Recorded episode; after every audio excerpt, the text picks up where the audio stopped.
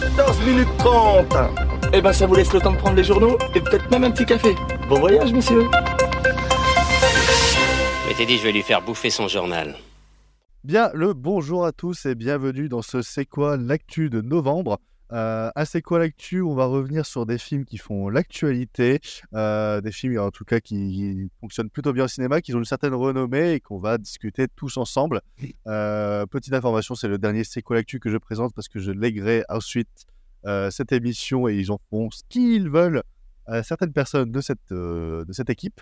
Équipe composée de notre cher et commandant Vince. Comment vas-tu, Vince? Ça va, que je suis pas sûr pour le commandant, mais euh, ça va. Enfin, je, je risque de tousser un peu dans mon micro, hein, mais voilà, c'est la saison. Oui, c'est la saison. euh, pas, pas de souci et je pourrais supprimer ça si jamais euh, c'est trop important. Euh, je suis également accompagné d'un retour, le retour de Margot, euh, qui s'est toujours pas remis d'Abdelatif Keshish. Comment, euh, comment vas-tu, Margot?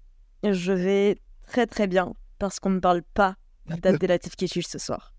C'est parfait. Euh, c'est un retour dans les le cinéma et le C'est quoi l'actu aussi. Ça fait très longtemps qu'on ne l'a pas euh, écouté, en tout cas dans cette émission, mais il est toujours dans série J'ai agrandi la TV. Euh, c'est Jack. Comment vas-tu, Jack? Eh ben, ça va très bien, très content d'être là avec vous ce soir. Et euh, pour revenir sur l'épisode d'Abdelatif Keshish, quelqu'un qui, lui, s'en est remis tout simplement, hein, mais qui a acheté un nouveau micro, c'est Louis. Comment vas-tu? Oui, bonsoir, Bah, très bien, très bien, ravi d'être là. Et euh, le plus important qu'on m'entende. Mais voilà, mais moi j'aime bien Abdelatif Keshish, donc euh, moi je suis très calme globalement, moi ça va. Dans cette émission, on va parler de six films, trois films importants, c'est-à-dire La Passion de Dodin Bouffant, Le Garçon et le Héron de Miyazaki et Simple comme Sylvain de Mona Chokri. euh, et trois films en bref, euh, Ça tourne à Séoul, le retour de Kim Ji-woon au cinéma, euh, L'enlèvement de Marco Bellocchio et la nouvelle bousasse de Marvel, The Marvels, euh, sobrement euh, appelé. Euh, c'est parti pour l'émission, c'est parti pour euh, la bouffe, la graille, la nourriture et le dodin et le bouffant. Je suis si heureuse et reconnaissante. Il faut de la culture, de la mémoire pour que le goût se forme. Tu dois te souvenir de ce goût. Oui, monsieur. Les potages seront un de caille au coulis de la reine. Pourquoi vous n'avez jamais à table avec nous? Je converse déjà avec vous à travers ce que vous mangez. Eugénie? On ne sait pas de quoi souffre Eugénie. Je me sens parfaitement bien. Non, vous n'allez pas bien. Je, je m'inquiète.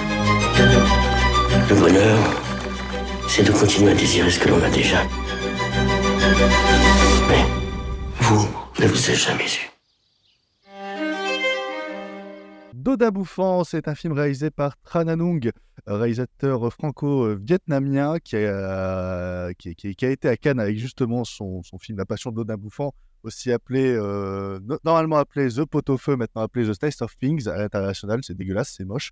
Euh, et ça raconte euh, l'histoire d'Eugénie, cuisinière hors pair depuis 20 ans au service du célèbre gastronome Dodin. Au fil du temps, ces deux protagonistes de la pratique de la gastronomie et de l'admiration euh, réciproque, euh, naît euh, une relation amoureuse. De cette union naissent des plats tous de, plus en plus savoureux, délicats, les uns que les autres. Pourtant, Eugénie, avide de liberté, n'a jamais voulu se marier avec Dodin. Ce dernier décide alors de faire quelque chose qu'il n'a jamais fait, cuisiner pour elle. C'est vrai que le scénario halluciné spoil quand même une heure et demie de film. Même la bande-annonce, hein, ça, beaucoup trop de trucs, moi je trouve. Ah oui, je n'avais pas vu la bande-annonce, mais euh, là, ça spoil euh, plutôt pas mal. Euh, je, vais laisser la parole à, celui qui, en tout cas, a fait, a fait de la propagande pour qu'on aille tous ici, autour de cette, autour de cette table, aller voir le film depuis Cannes. C'est notre cher Vince qui a été le revoir il n'y a, pas de si tôt, donc, donc il y a des souvenirs assez frais. Qu'est-ce que qu'est-ce que t'en penses, Vince? Essaye de... Vas-y, propage ta propagande. Waouh. Euh, Par où commencer? Bah, C'est un film que donc j'ai découvert euh, pour la première fois à, Cannes et que j'ai eu le temps de revoir euh, en avant-première euh, juste avant sa, sortie. Euh, de base, je connaissais un petit peu le travail de, de Tran Anh Hung. J'avais vu il y a longtemps euh, le film Cyclo avec euh, Tony Leung, qui était pas mal. Et puis avant Cannes, je m'étais dit que j'allais rattraper euh, L'odeur de la papaye verte et À la verticale de l'été. Deux films absolument sublimes, euh, mise en scène hyper délicate, poétique, etc.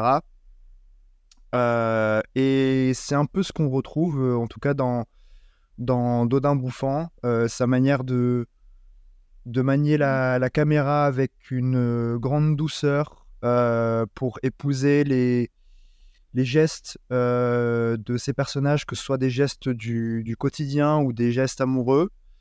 Et, euh, et la passion Dodin Bouffant, euh, c'est un espèce de ballet euh, romantico-culinaire qui est d'une splendeur absolue. Il dit les termes. c'est. Je sais pas, moi je suis complètement ébahi en fait de, devant ce film. J'ai le sourire aux lèvres tout le long. Visuellement, c'est c'est magnifique. Enfin, il y a des plans, on des tableaux tirés de, de, Renoir. Euh, Il y, y a des jeux de lumière, de, de lumière absolument fantastiques qui racontent des choses en plus euh, en fonction de là où on est dans, dans le récit. Euh, les scènes de cuisine sont hyper sensuelles et sensorielles. En fait, c'est marrant parce que normalement, la cuisine, ça peut être compliqué au cinéma parce que c'est vrai que le goût et l'odorat, c'est pas des, des sens qui sont. euh, euh, bah, qui peuvent être captés en fait euh, sur un écran de cinéma. Et pourtant, quand on voit les personnages cuisiner et qu'on voit ces plats et leur préparation, on a, on a les papilles qui, qui frétillent vraiment comme si on sentait l'odeur et, et qu'on entendait réellement les bruits en face de nous de, de, voilà, de, de, de cette préparation. Et, euh, et voilà, enfin, on est, on est face à une histoire d'amour euh, qui est très très belle, donc euh, entre un, un cuisinier et enfin un, un chef cuisinier et son sa cuisinière voilà, qui, qui l'assiste depuis 20 ans. Euh, relation qui est passionnelle mais à, à la fois ambiguë parce qu'on se demande justement s'ils sont réellement des, des, des partenaires de, de vie amoureuse ou juste des, des partenaires euh, professionnels. Euh, en tout cas, c'est vraiment très beau et je trouve d'autant plus intéressant d'avoir choisi euh, Juliette Binoche et Benoît Magimel euh, du fait de leur histoire personnelle. Ils étaient euh, mariés il y a 20... Enfin, non, ils n'étaient pas mariés, ils étaient ensemble il y a 20 ans. Ils ont eu une fille ensemble. Ils étaient mariés, hein, de ce que j'ai lu. Ils étaient mariés? Oui, oui, oui. Bref, en tout cas, ils sont séparés depuis une vingtaine d'années. Et ils n'avaient plus tourné euh, dans aucun film euh, depuis leur séparation. Ensemble. ah bon? Bah, Non, ils ont plus tourné ensemble parce que si tu disais ils ont plus tourné dans aucun film, c'était c'était pas. Oui, non, ils ont plus tourné Ouais, ensemble, oui, oui, c'est ça que je voulais dire. Oui, pardon. Euh, et, euh, et en fait, ouais, les, les voir euh, s- 'fin, se regarder, se, se dire des, des mots d'amour de cette façon, en fait, on voit qu'il y a une réelle alchimie entre les deux et ça fonctionne superbement bien. Euh, après, voilà, je vais peut-être laisser mes camarades euh, embrayer, peut-être que je rebondirai, mais pour moi, c'est mon film préféré de l'année, en tout cas, euh, qui m'a procuré le plus d'émerveillement au cinéma. Dis vrai. Oui, c'est vrai que c'est un, film euh, qu'on pourrait tourner et, diffuser en odorama. Euh, Quoique, il n'y a même pas vraiment besoin. Mais. mais euh, Ah si, bien sûr que Presque si. du 4DX sans lettres, quoi. Oui, voilà. Ah mais c'est Euh. ça qui est génial. Ma- Margot voulait prendre la parole. euh, Sur quoi tu voulais rebondir justement? Euh, oui, bah, rebondir euh, peut-être sur, sur l'expérience qu'est ce film. En fait, c'est- vrai que c'est vraiment une expérience immersive, je trouve. Enfin, on, on- ressent, je trouve, quasiment les, les, fumées, les embruns, les, textures. On est vraiment bercé, je trouve, du début à la fin dans cette, euh, dans cette cuisine. Il- en fait, il y a très peu de décors, il y a juste cette cuisine et là où ils vont manger. Ça- je trouve que la cuisine prend vraiment une place euh, hyper sacrée. C'est un peu comme un, un temple euh, presque mystique où on a tous ces, tous ces feux, toutes ces vapeurs, euh, tous ces crépitements qui, qui remplacent les, les mots presque. C'est vrai qu'on, bah, que Vincent a parlé de la mise en scène qui est inouïe, je trouve. Mais il y a aussi un travail sonore qui est, qui est remarquable dans le film euh, parce que euh, je pense que la gastronomie est, est présentée ici vraiment comme une symphonie des sens. Et du coup, je trouve que, que l'épaisseur sonore du film joue vraiment un film euh, déterminant dans, dans l'artisanat qui est, qui est présenté ici. Et euh, ouais, ce, tout- tout- tous les dialogues, en fait, passent par les, par les assiettes. par les plats qu'ils nous ont présentés. Comme si euh, Dodin et, et Eugénie euh, ne savaient s'exprimer, ne savaient pas s'exprimer autrement, en fait. C'est, c'est leur langage commun, quoi. C'est, comme ça qu'ils, s'expriment et c'est comme ça qu'ils nous, partagent leur amour de, de la cuisine et c'est, remarquable, je trouve, le, le travail sonore aussi sur ce film. Ah oui, non, mais ils partagent à la fois euh, leur amour de la cuisine, mais leur amour aussi tout court entre eux deux. Euh, c'est limite s'ils font pas euh, l'amour ensemble quand ils, quand ils cuisinent ou quand ils, ou quand ils se font de la cuisine, justement. Euh, non, ça c'est très beau. Tu, Louis, tu voulais rebondir sur. sur Ouais, mais Vince et Margot, je pense que c'est pas, c'est pas lié au hasard. On tous les deux employé le terme sensoriel. Et moi, je trouve que c'est très souvent un terme qui a tendance à être un peu galvaudé, qu'on a souvent tendance à, à mettre un peu partout, et que je trouve extrêmement spécifique à ce film. C'est-à-dire vraiment, c'est un, film purement sensoriel et qui pense sa mise en scène en fonction de ce qu'il filme, euh, à savoir euh, faire ressentir euh, au spectateur la conception d'une recette, comment on l'a fait. Et en fait, il y a quelque chose de qui vient en fait complètement subjuguer le spectateur quoi. C'est quelque chose moi ça ça donne presque des vertiges en fait. Moi la première fois que j'ai vu le film, c'est un truc qui l'histoire d'amour m'a également bouleversé, mais il y a d'abord la forme qui en fait nous, embaume complètement et on sent on a presque vraiment l'impression d'être dans les, odeurs. C'est assez assez dingue vis-à-vis de ça. Et, est-ce que par rapport à, ça, justement, il y a une scène, toi, qui t'a euh, marqué, qui t'a complètement. euh, J'en aurais plusieurs, mais euh, c'est une très bonne question. Euh, moi, j'ai, redécouvert avec plaisir et je l'avais, je l'avais complètement oublié, ce qui fait que quand, le plan arrive, je, vraiment, je fais ah. Enfin, je l'ai pas précisé, mais comme comme Vince, moi, je l'avais découvert à Cannes et ça avait été mon immense favori aussi. Euh, pour moi, c'était le film dont je voulais qu'il obtienne la palme. Ça n'a pas été le cas malheureusement, mais la mise en scène c'est très cool. Euh, on est content. Euh, mais en fait, ouais, du coup, j'ai eu le temps de repartir le voir en avant-première. J'ai pris le temps parce que j'avais très envie de le revoir. Et il y a un plan quand il est arrivé, je l'avais complètement oublié et puis il m'a complètement subjugué.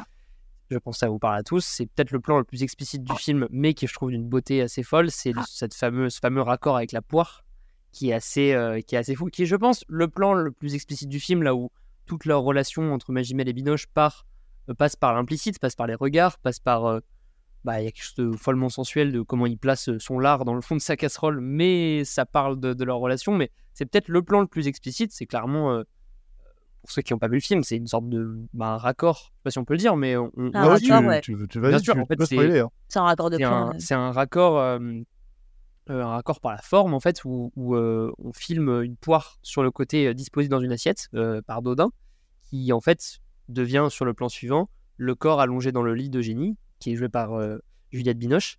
Et euh, donc là, on est purement et simplement dans enfin, quelque chose de le plus explicite qui soit, en fait, clairement, là où avant tout passe par les regards.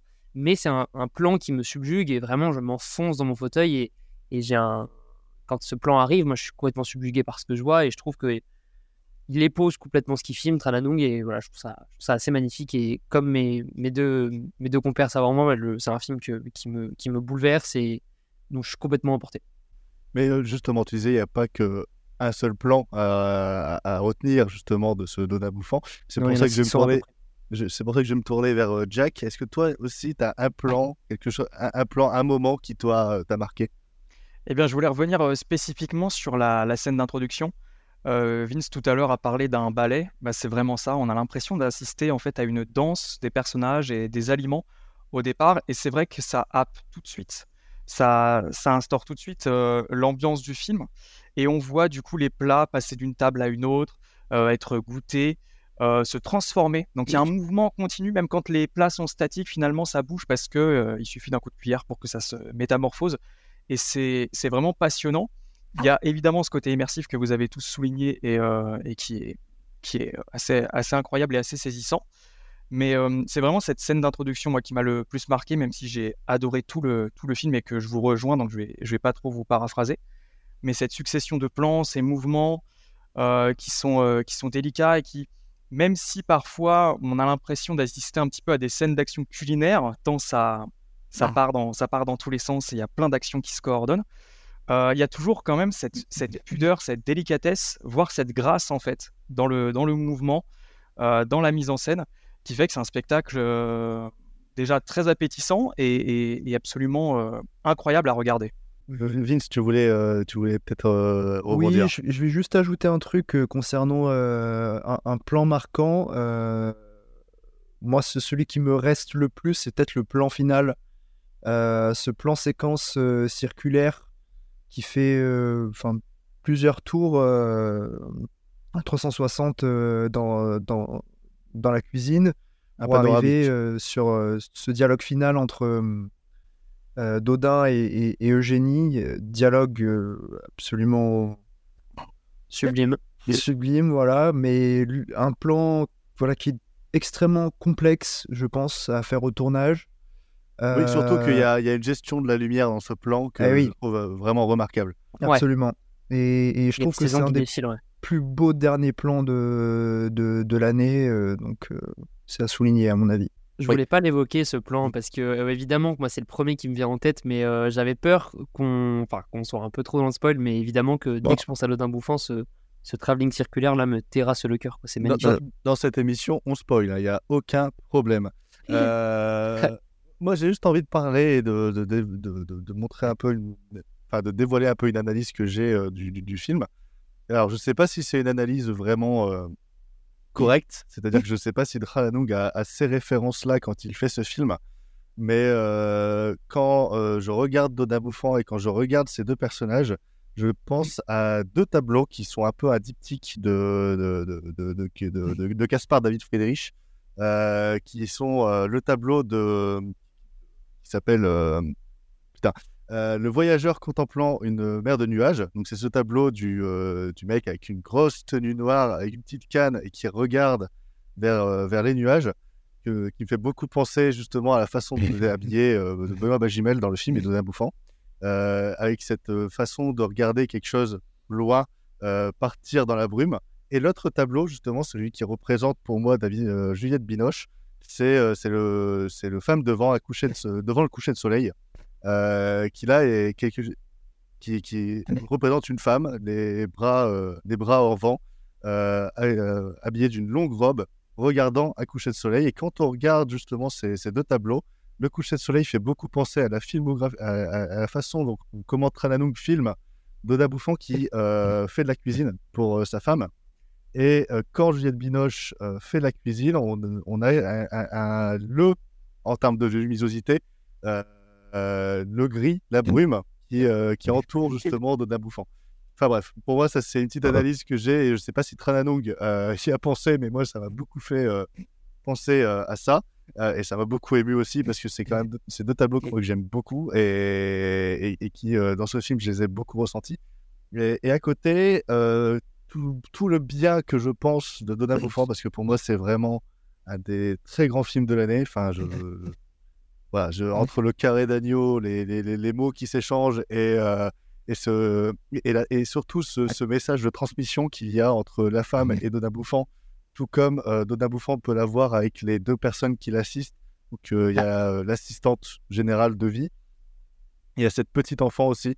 euh, Oui, qui, Pauline. Pauline, c'est ça. Ouais, doucement, elle a 15 ans quand même, petit enfant, euh, tout de même. Oui, mais en fait, elle a ce visage vraiment de l'innocence pure qui Ouais, cherche à apprendre et qui cherche à transmettre. C'est pour ça que ouf. je dis petit enfant. Euh, mais, mais tout ce côté transmission, euh, de l'amour de la cuisine, ce truc très doux qui résonne pendant tout le film, moi, ça me, ça me chamboule.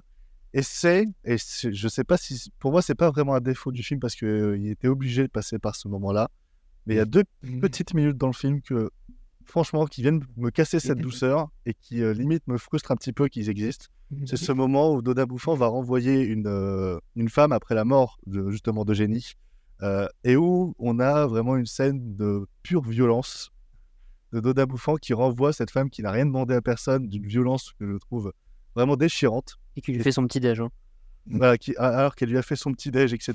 Pour, euh, voilà. Je comprends qu'il est en deuil, je comprends qu'il réagisse comme ça, mais pour Ouais, moi, mais elle a porté deux- son tablier. Oui, mais tu vois, Ah, c'est. pas, frérot. hein. Non, non, mais le truc, c'est que ce- cette femme, dans l'esprit d'Oda Bouffant, il la connaît pas, elle a rien demandé et elle peut pas savoir. Et, et- et- et- mais, mais même, c'est juste ces deux petites minutes-là qui, moi, me, me cassent un petit peu dans, ce, dans cet élan de douceur de, ce, de, de, de- de- de cette entièreté d'Oda Bouffant. J'ai un peu de mal avec ça.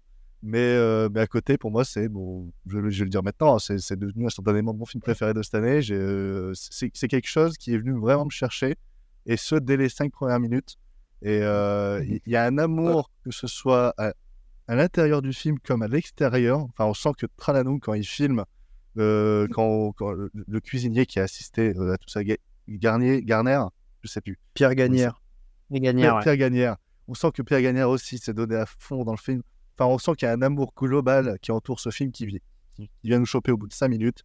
Et donc, du coup, ça me terrasse et ça me fond en larmes. Enfin, je trouve ça absolument euh, grandiose, ce qu'il est arrivé à faire.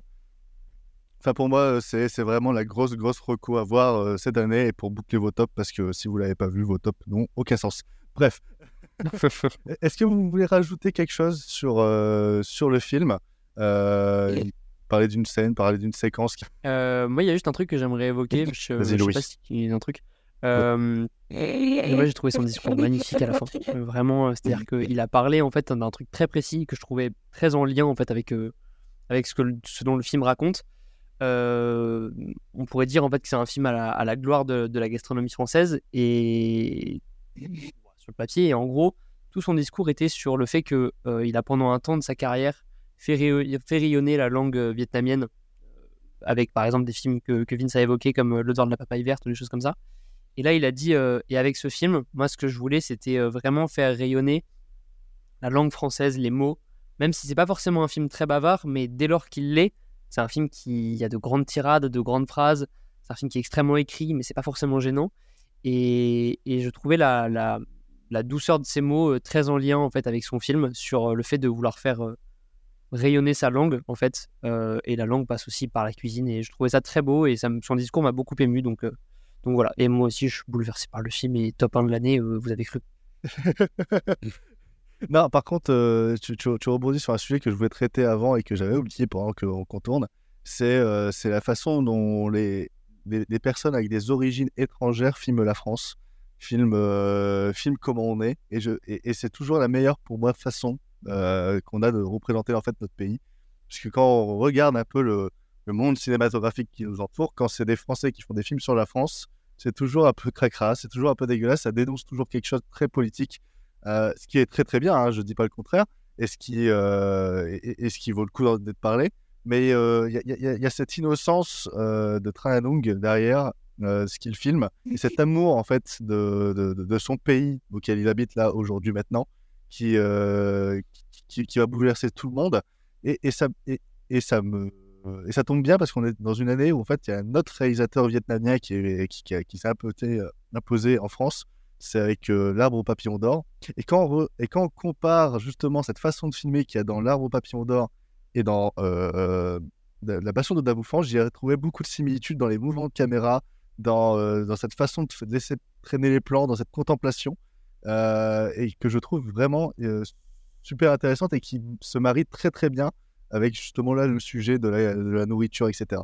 Je ne sais pas si vous l'avez ressenti vous aussi, mais, pour moi, il y a, quelque chose de, de vraiment impactant dans, dans ça. Oui, Margot. Euh, ouais, bah pour rebondir sur ce que tu dis, euh, c'est vrai qu'on qu'on a un film, je trouve, qui est hyper euh, suspendu en fait, grâce euh, au, au plan séquence. On, on a beaucoup de plans séquences qui sont utilisés et on n'est vraiment pas dans une urgence de, je sais pas, de, de l'action. Vraiment, c'est lent et on se laisse bercer par par cette lenteur. Pareil, on a, je trouve qu'on a peu de, de champ contre champ, c'est peu découpé. On a surtout des plans larges en fait pour Où la caméra flotte un peu. ouais. Ouais, ça flotte et je pense qu'il y a une volonté vraiment d'inclure tous les personnages dans un même, dans un même espace. Oui, Euh, oui. ouais, on, a un partage en fait, je trouve. euh, tout le monde est, est au même endroit et rien n'est rien n'est caché, rien n'est divulgué.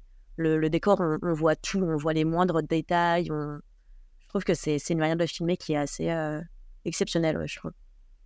notion de partage qu'on retrouve dans toute la transmission du film. Donc ça, ça Ouais. clôt très bien le, le, le débat. Donc voilà, si vous avez envie de voir une, Fran- une France qui partage, une France qui transmet, n'hésitez pas à aller voir la, Passion de Dabouffant au lieu de sortir dehors. Passons au deuxième film euh, traité dans cette émission. C'est un film qui va un peu moins être euh, partagé, on va dire, pour rester dans, dans le mot. Euh, c'est et qui va créer du coup des avis partagés. C'est Le Garçon et le Héron de Ya- Hayao Miyazaki.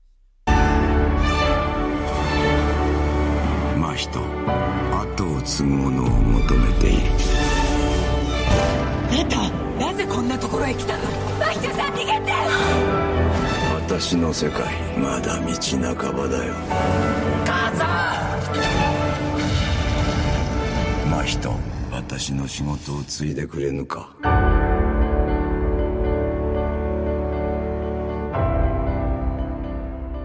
Le garçon et le héron de Hayao Miyazaki, euh, ça raconte l'histoire euh, de Maito qui, après la disparition de sa mère dans un incendie, euh, doit quitter Tokyo pour partir vivre à la campagne dans le village où elle a grandi. Elle s'installe avec son père à vieux- dans un vieux manoir situé dans un, immense domaine où il rencontre un héron cendré qui devient petit à petit son guide et l'aide au fil de ses découvertes, de ses découvertes et questionnements à comprendre le monde qui l'entoure et percer les mystères de la vie.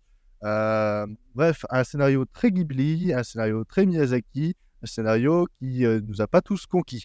Euh, qui veut parler en premier? Euh, Je sais pas, Margot, ton, ton, ton levé de main est, est pour parler en premier Ah oui, non, pardon, j'ai oublié de la baisser. Mais je- comme vous voulez. M- moi, je suis un avis un peu mitigé. Je sais pas si on commence par du mitigé Eh ou ben, on peut commencer par le mitigé, pas de On souci. commence par du mitigé?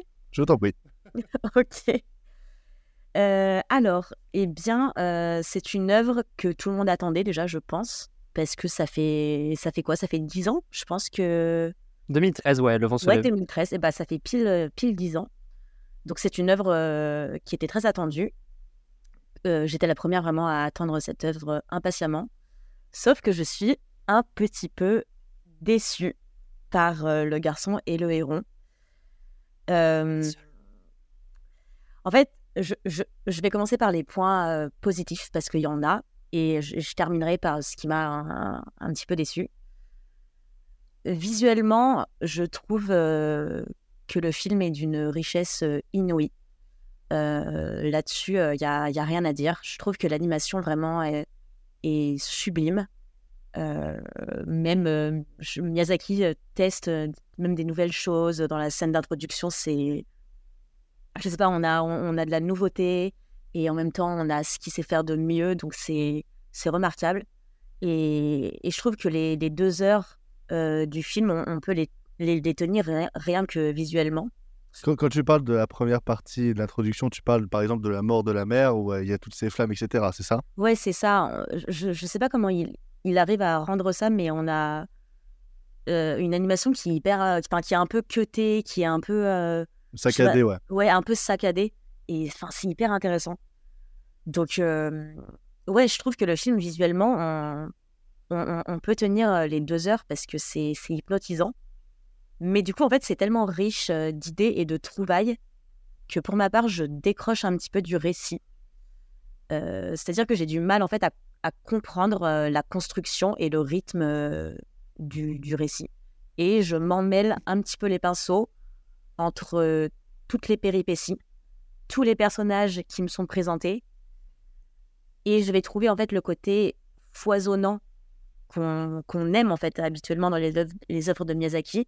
Là, je trouve que le côté euh, hyper foisonnant arrive à un espèce de trop plein qui me laisse un peu euh, sur le carreau. Et peut-être l'autre point aussi qui me turlupine un petit peu, c'est que dans le film, j'ai l'impression que tout est, enfin, tout est, est métaphore en fait. Absolument tout est métaphore. Ouais, on pense vraiment la même chose. hein. Et du coup, enfin, du coup, j'ai enfin, j'ai- j'ai pas les clés en fait. J'ai j'ai pas les clés, j'ai pas les codes pour, pour décoder les sous-textes, les messages du film. Donc en fait, pour moi, c'est compliqué de, de ressentir de, de l'émotion. En fait, je j'ai du mal à ressentir euh, une, une émotion devant le film. J'admire la beauté euh, inouïe de ce film, mais je la je la ressens pas. C'est c'est mon petit euh, point négatif quoi. Ah, comme tu as le même avis, Louis, tu voulais peut-être rajouter quelque chose? Ouais, euh, je vais essayer moi non plus de ne pas paraphraser Margot. Euh, euh, je, suis, euh, je suis assez mitigé également. Je tiens à dire que ça s'est un peu dégradé avec le temps. Je suis sorti plutôt très satisfait du film, avec quelques réserves. Mais en fait, plus le film a tourné dans, mon- dans ma tête, euh, plus je trouve que c'est un Miyazaki assez mineur. Euh, comme Margot, moi j'attendais énormément son retour. Euh, je tiens juste à préciser quand même que euh, Miyazaki, moi ça, fait- ça, ça appartient pas vraiment à mon enfance. C'est-à-dire, j'ai découvert ça euh, pendant le, le confinement. Moi, j'ai pas grandi avec les Miyazaki. Aujourd'hui, des films comme Mononoke ou euh, Le Château ambulant font partie des films que j'apprécie le plus. Je trouve que c'est des très très grandes œuvres. Mais voilà, moi, j'ai pas ce rapport à l'enfance que certaines personnes peuvent avoir vis-à-vis de l'émerveillement, vis-à-vis des, des univers fantastiques euh, qui développent dans la grande majorité de ces films. Euh, du coup, moi, je suis très excité en découvrant Le Garçon, le Héron, mais ça reste quand même un petit pétard mouillé aussi pour ma part. Euh, en fait, je trouve que le principal euh, souci de ce film, mais qui est un très gros souci, c'est qu'il y a un énorme problème de rythme quand même dans ce film. C'est-à-dire que moi, je, je tiens quand même à préciser que j'ai une grande passion pour euh, les films qui commencent vraiment une médiacerie euh, en plein milieu de l'action. Et euh, ce qui fait que je suis complètement emporté par cette intro euh, que Margot également a évoquée, avec euh, les flammes d'ailleurs. Si quelqu'un euh, a- sait comment il a fait, je suis curieux de savoir, parce que je ne sais pas comment c'est fait en animation. Ce que je sais, c'est que c'est magnifique. Mais voilà, donc je suis complètement emporté par cette séquence d'introduction. Et après, le film me laisse sur le carreau pendant environ 45 minutes. Je pense que je peux le dire à ce micro, il y a 5 minutes où je me suis endormi. Euh, alors même qu'il n'est pas encore dans le monde euh, Ouais. fantastique, ça me désole de le dire, mais c'est la vérité. Voilà, je dis les Euh, termes. droit. non, non, mais, mais, mais j'avais les boules parce que je suis pas rentré dans le film, j'ai eu beaucoup de mal. Et dès lors qu'il rentre dans le monde fantastique, là, le film m'attrape. Le film m'attrape parce que je vois que je suis en terrain connu. Euh, Enfin, en terrain connu, genre, euh, voilà, on, est clairement en plein Miyazaki. Euh, c'est d'ailleurs quelque chose que je pourrais lui reprocher. Je trouve qu'il y a pas mal de, trucs qui se ressemblent, de design qu'on a déjà vu ailleurs chez lui. Mais et malheureusement, en fait, cette petite odyssée mignonne, parfois qui est plaisante à suivre, moi, ce qui me saoule le plus, c'est qu'en plus du souci de rythme, il y a un objectif qui paraît parfois méga confus. Et si on rajoute en plus de ça la multiplication des sous-intrigues, avec euh, le fait qu'il doit retrouver euh, sa belle-mère, mais qu'à la fois il doit faire le deuil de sa mère, mais qu'à la fois il y a également la passation de pouvoir de, de monsieur, monsieur Grande Barbe Grise, je trouve qu'il y a un surplus d'informations qui en fait me font me poser la pire question que je suis censé me poser devant un film comme ça, à savoir, putain, pourquoi on est là? Pourquoi on est là vraiment? Et ça me Et désole de dire ça. aussi? Comment? Et de quoi ça parle aussi? Mais c'est ça, c'est ça. Ah, là, de Je quoi pense ça que- parle. Je pense que ça reste quand même majoritairement sur le deuil de sa maman, mais, euh, mais c'est quand même quelque chose. Et je suis d'accord avec toi, c'est euh, Margot, c'est qu'il y a quand même. C'est un film extrêmement théorique et qui, qui survole beaucoup de sujets qu'il aborde. Et ça me désole de dire ça parce que moi, j'ai pas passé un moment désagréable du tout. Mais et voilà. Et puis et pour finir, moi, je trouve qu'également, il y a, il y a des péripéties introduites au forceps qui juste me saoulent. Euh, Est-ce qu'on peut parler deux secondes de ce roi perruche? Qui est cet homme? Qu'est-ce qu'il fout là? S'il vous plaît, je, suis dans l'incompréhension la plus totale. C'est-à-dire qu'il arrive, il casse le monde euh, comme à la fin d'Indiana Jones, là où tout se casse la gueule. Bref, euh, ça n'empêche que je- voilà, euh, l'animation est sublime. euh, euh, c'est Miyazaki, on manquerait plus que l'animation soit pas jolie. Voilà. Oui, c'est le minimum syndical. Moi, je vais prendre la parole pour rester dans le mood et après, on va parler un, un petit peu plus euh, davantage du film. Euh, J'ai j'ai à peu près le même avis que, que vous deux, euh, sauf euh, avec quelques petites subtilités. C'est-à-dire que moi, Miyazaki, de base, je suis pas du tout attaché. Je ne connais pas ce mec. Euh, J'ai pas grandi avec ça et ça fait que depuis 2-3 ans qu'on me fait chier avec ses œuvres euh, parce que je ne les connaissais pas. Alors, il est japonais, il a 83 ans. euh, oui, non, mais ça, c'est bon. Je, je- en fait, c'est une vanne, mais c'est juste que j'avais jamais vu un film de Miyazaki, euh, ne serait-ce qu'avant deux ans, je pense. Et j'ai vu Porco Rosso, j'ai beaucoup aimé. Euh, ensuite, j'ai regardé sur, je pense, tous les autres Ghibli qui n'ont pas été réalisés par Miyazaki sans le savoir. C'est-à-dire que j'ai vu Arrietty, j'ai vu euh, le, le Ghibli dégueulasse en 3D. Donc, j'ai aucun recul euh, sur, sur ça. Avant de voir Le Garçon Héron, j'ai regardé Pogno sur la falaise, que j'aime beaucoup. euh, et j'ai été voir Le Garçon et le Héron. Et pendant les 30 premières minutes du film, c'est-à-dire que entre la mort de la mère, l'arrivée dans le manoir, le, le- le- le- le héron en, en, espèce de fantôme qui trame par au-dessus, jusqu'à cette scène de face à face entre le petit garçon, le héron, et les crapauds qui montent, la musique d'Isaichi, je suis emporté, je trouve ça, je, trouve ça exceptionnel, je trouve ça génial. Euh, ça- ça- ça- Vraiment, j'étais en train de popper sur mon siège, j'ai fait putain, c'est incroyable. Euh, parce que j'avais l'impression, sans, sans, sans trop que ça l'ait, que c'était un- une sorte de, de- de film d'horreur, le truc. La- la- comment le héron est, fi- est filmé et montré caché derrière des fenêtres, comme une sorte de d'ombre de fantôme qui suit.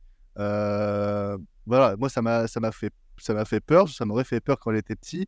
Et jusqu'à ce face-à-face avec les crapauds qui montent, la musique d'Isaichi, je, je trouve ça super. Et là où toi, Louis, tu trouves que tu, quand il rentre dans le fantastique, tu rentres en terrain connu, et ben moi, il manque Frédéric Lopez, tu vois. Il n'y a personne pour me diriger, il n'y a, il y a- y personne pour montrer où aller. Et là, je commence à me désintéresser du truc, parce que je suis d'accord avec vous. Le film, en fait, a un sujet de base qui va tenir entre les 30 premières minutes solo. Et dès qu'on rentre dans le monde fantastique, il va rajouter, je pense, une dizaine de sujets auxquels il souhaite traiter. Donc il y a euh, Miyazaki qui euh, se représente, euh, qui se, qui se représente en- dans, dans deux personnages comme le petit garçon et le petit vieux qui souhaite un, un successeur. T'as, du tout mégalo. T'as, cette allégorie un peu à la- Alice au pays des merveilles euh, pour s'échapper du monde euh, normal, etc., de son père, etc., qui se met en place. T'as tellement de sujets qui rentrent partout que moi, euh, j'ai un désintérêt total. Limite, je, je m'emmerde comme pas possible. Euh, et euh, oui, l'animation est belle, mais le problème, c'est qu'il me, il me manque le truc principal que je recherchais. C'était l'émotion que je perds au bout de 30 minutes. L'émotionne. Ah, on est complètement d'accord. Franchement, on Il n'y a pas ouais. Après, je peux pas trop en dire parce que je dois avouer que moi aussi j'ai piqué du nez. J'ai pas dormi, j'ai juste piqué du nez parce que euh, je n'y arrivais pas. Ah, mais, le euh, mais, mais, mais je, re- euh, je, je retiendrai ces 30 premières minutes qui m'ont foutu des frissons comme pas possible. Et le reste, bah, malheureusement, je l'ai déjà oublié. Euh, euh, mais bon, on a dit euh, euh, beaucoup de mal. Je, je vois que Louis, tu veux préciser un truc, dis-moi. Non, non, mais c'était ce que tu disais sur les terrains inconnus. C'est juste en termes de forme, en termes de design. Mais sinon, je suis complètement perdu. Je sais pas ce qui se passe. Le mec, il est sur une mer, mais en fait, il est sous un sol. Enfin, ça n'a aucun sens. Mais c'est juste en termes de forme, de design des personnages, je reconnais des trucs que j'ai déjà vu ailleurs chez lui. Mais sinon, je kiffe à ce moment-là être complètement perdu dans l'histoire pour le coup. Ah oui, oui, non, bah oui, ok, je vois ce que tu veux dire. Bah, bref, on a dit assez négatif, on va laisser euh, le, Ah. le- le- le mettre en Vincent, la en matière. Va- Vas-y, Vincent, dis, sèche tes larmes. pleure. Craque un peu tes doigts là. Eh ben dis donc. euh, Non, en vrai, je, je comprends, euh, je comprends votre ressenti. Parce que c'est quand même un film euh, qui est assez complexe et un des moins accessibles de, de sa filmographie. Donc euh, je peux comprendre qu'il y a pas mal de choses qui laissent euh, sur le carreau. Euh, ça, ça a été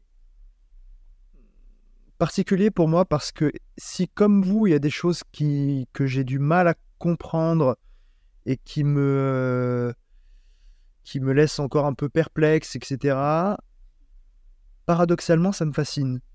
Là où chez d'autres cinéastes, ça aurait pu juste me saouler et me dire Eh, c'est bon, toi, tu, tu sais pas ce que tu es en train de faire, euh, casse-toi. Euh, Miyazaki, en fait, je sens que c'est une richesse qui est maîtrisée et que juste je n'arrive pas à... Enfin, je n'ai pas les clés pour comprendre. Et du coup, ça me fascine et j'ai envie de d'y retourner pour comprendre. Ce que j'ai fait du coup, parce que je, je suis allé euh, revoir le film cet après-midi. Et t'as compris du coup? Et euh, j'ai compris plus de choses. Explique-nous, du coup. Euh, Moi, j'ai besoin d'explications. j'ai compris plus de choses et notamment, en fait, euh, j'ai été beaucoup moins perdu juste sur la structure du récit, sa ligne directrice. Donc ça, bon, c'est- simple à comprendre, mais il, retourne, enfin, il, il va dans, dans ce monde euh, parallèle, ce monde imaginaire euh, pour euh, à la fois retrouver sa belle-mère qui a disparu et euh, vérifier si sa mère euh, est toujours vivante. Mais euh, tout ça, en fait, donc dans, dans cette quête, il va à la fois faire le deuil de sa mère qui est réellement morte, mais en faisant le deuil de sa mère, c'est l'acceptation aussi de, de sa belle-mère et du prochain enfant à naître dans sa famille. Et il y a une évolution que je trouve frappante, c'est que Maito, il se comporte assez froidement en fait en, envers sa belle-mère euh, euh, pendant toute la première partie du, du- film. Limite, euh, il n'adresse pas un mot. Et, et il appelle juste par son prénom, si tant est des fois qu'il s'adresse à elle. Et, et vers la fin du récit, une fois qu'il l'a retrouvée dans, cette, dans cette pièce bizarre où elle est retenue prisonnière, entre guillemets, hein, il l'appelle ma mère Natsuko. Et ça, je trouve ça euh, assez, enfin, assez intéressant.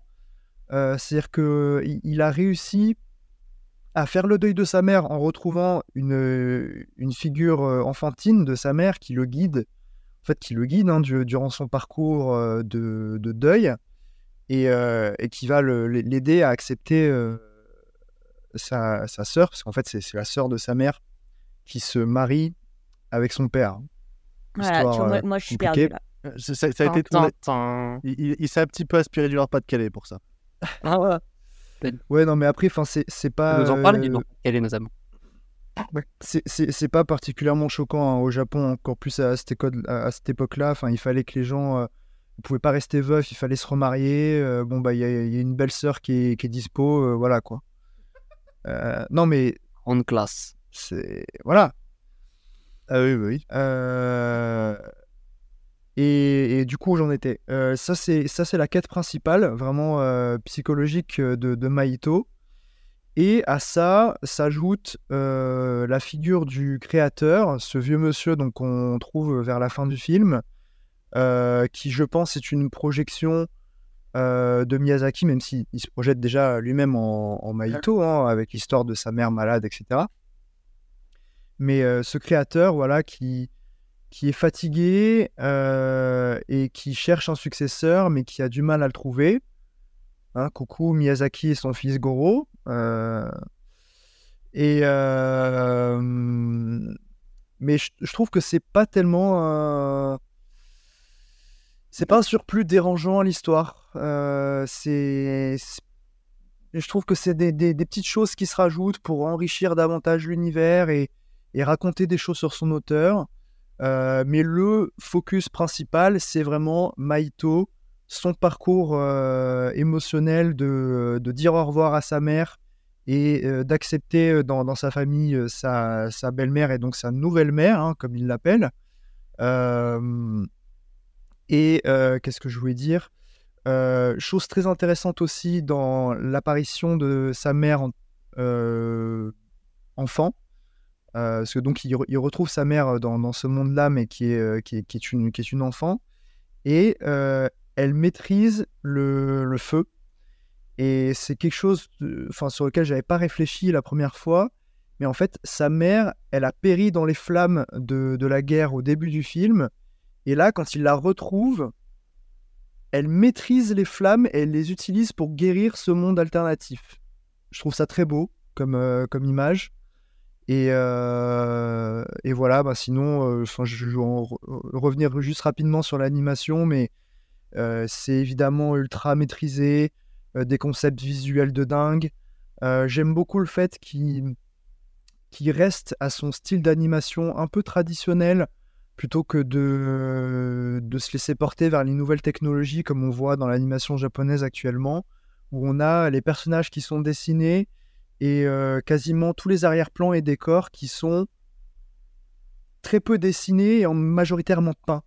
Ce qui fait que vraiment on a l'impression de voir les, personnages se déplacer sur des peintures. Et ça, je trouve ça très beau plutôt que de toujours tout dessiner ou voire même ajouter de la 3D à, à foison euh, partout dans les décors. Ce qui, attention, hein, il y, a des cinéastes qui le font très très bien, mais euh, chez Miyazaki, j'aime bien voilà cette volonté de pas se conformer aux nouvelles technologies et de rester dans le style qu'il maîtrise et qui est absolument fabuleux. Il fait un peu long, désolé. C'est vrai que j'a- j'avais noté plein de trucs dans la tête, j'ai tout oublié. Euh, du coup, euh, est-ce que Jack, lui, est perdu autant que nous ou est-ce qu'il se rapproche plutôt de, cette envie de, développer cet univers qu'a Vince? Alors, je prétendrai pas avoir toutes les clés euh, pour comprendre ce que Miyazaki euh, a mis en œuvre, mais comme euh, Vince, j'ai été captivé par, par le spectacle tout du long. Et surtout, je me suis raccroché à ce qui pour moi est vraiment le tronc thématique de cette œuvre, qui, selon Miyazaki lui-même, n'est pas destiné en fait au, au- grand public en fait de base. C'est surtout un film pour lui et son petit-fils, et également bon, ses successeurs. Et, euh, et ce tronc thématique, je le trouve euh, assez passionnant et assez touchant en fait euh, quand il, bah, quand il, il, il se métamorphose, enfin il prend forme dans le film.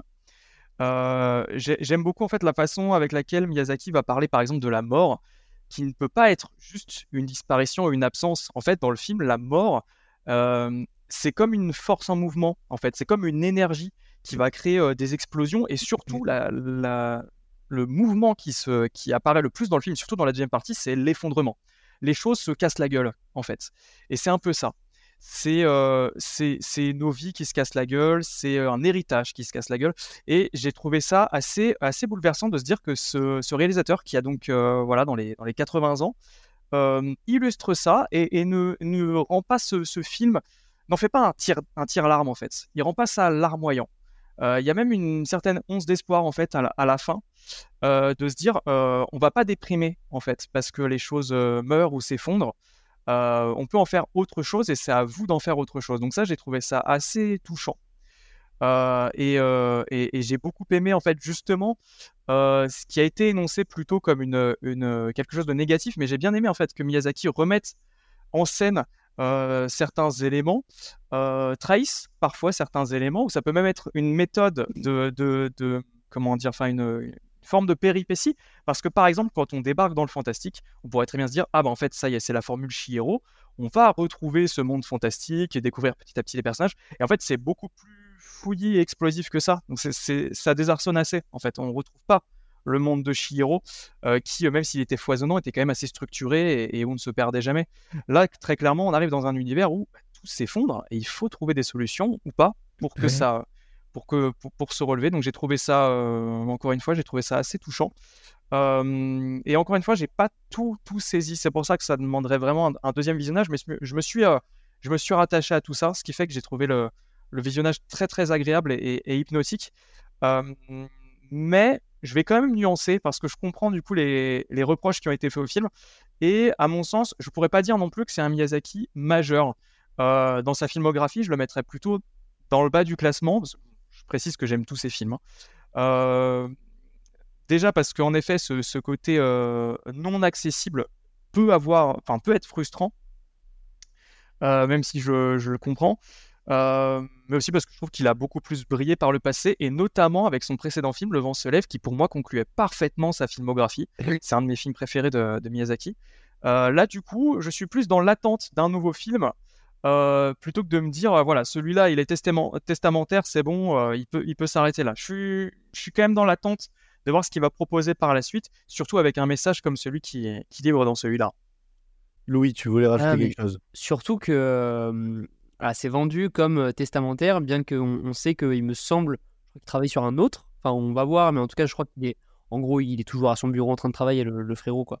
Et le truc, c'est que, euh, je rebondis sur ce que tu disais, Jack, c'est que la fin euh, est quand même très, très peu testamentaire. C'est-à-dire, euh, le dernier plan du film, tu sais, par exemple, j'en sais rien, mais euh, des films qui sont vendus comme testamentaires, par exemple, un film comme The Irishman, tu vois, le dernier plan, ça, ça pourrait conclure tout ce qu'a fait Scorsese, tu vois. Il a fait de, films Killers of Flower Le hein, dernier plan mais, de The euh, Irishman, euh, De Niro sur sa chaise dans une maison de retraite, ça peut conclure un truc. Et là, juste cette sortie de chambre que, enfin, j'ai déjà oublié, quoi. Je trouve que ça, ça paraît tellement anodin et tellement pas euh, conclusif d'une aussi grande carrière que moi, cette fin me saoule, quoi. Elle est tellement, euh, enfin, je la trouve, euh, voilà. Vince, t'avais quelque chose à rajouter vis-à-vis de ça? Vas-y, Vince. Oui, euh, c'est c'est quelque chose qui m'a à nouveau frappé euh, aujourd'hui quand je l'ai revu. Cette fin euh, anticlimactique. Enfin, en fait, il aurait pu terminer son film sur un plan plus fort avant ça. Mais justement, je trouve ça beau de terminer sur quelque chose d'aussi anodin que le personnage de Maito qui part euh, avec sa famille euh, de, de leur maison à la campagne pour retourner à Tokyo. Juste ils disent bon bah voilà la guerre est finie, on s'en va, on retourne à Tokyo. Et paf, il y a un cut brutal et le film se termine sur ça.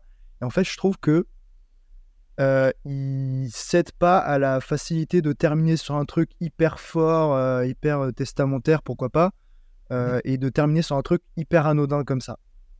Jack, tu voulais euh, Oui, bah, très précisément sur ce plan de fin, parce que sur quoi se finit le garçon et le héron, c'est vraiment une porte ouverte, quoi. Littéralement.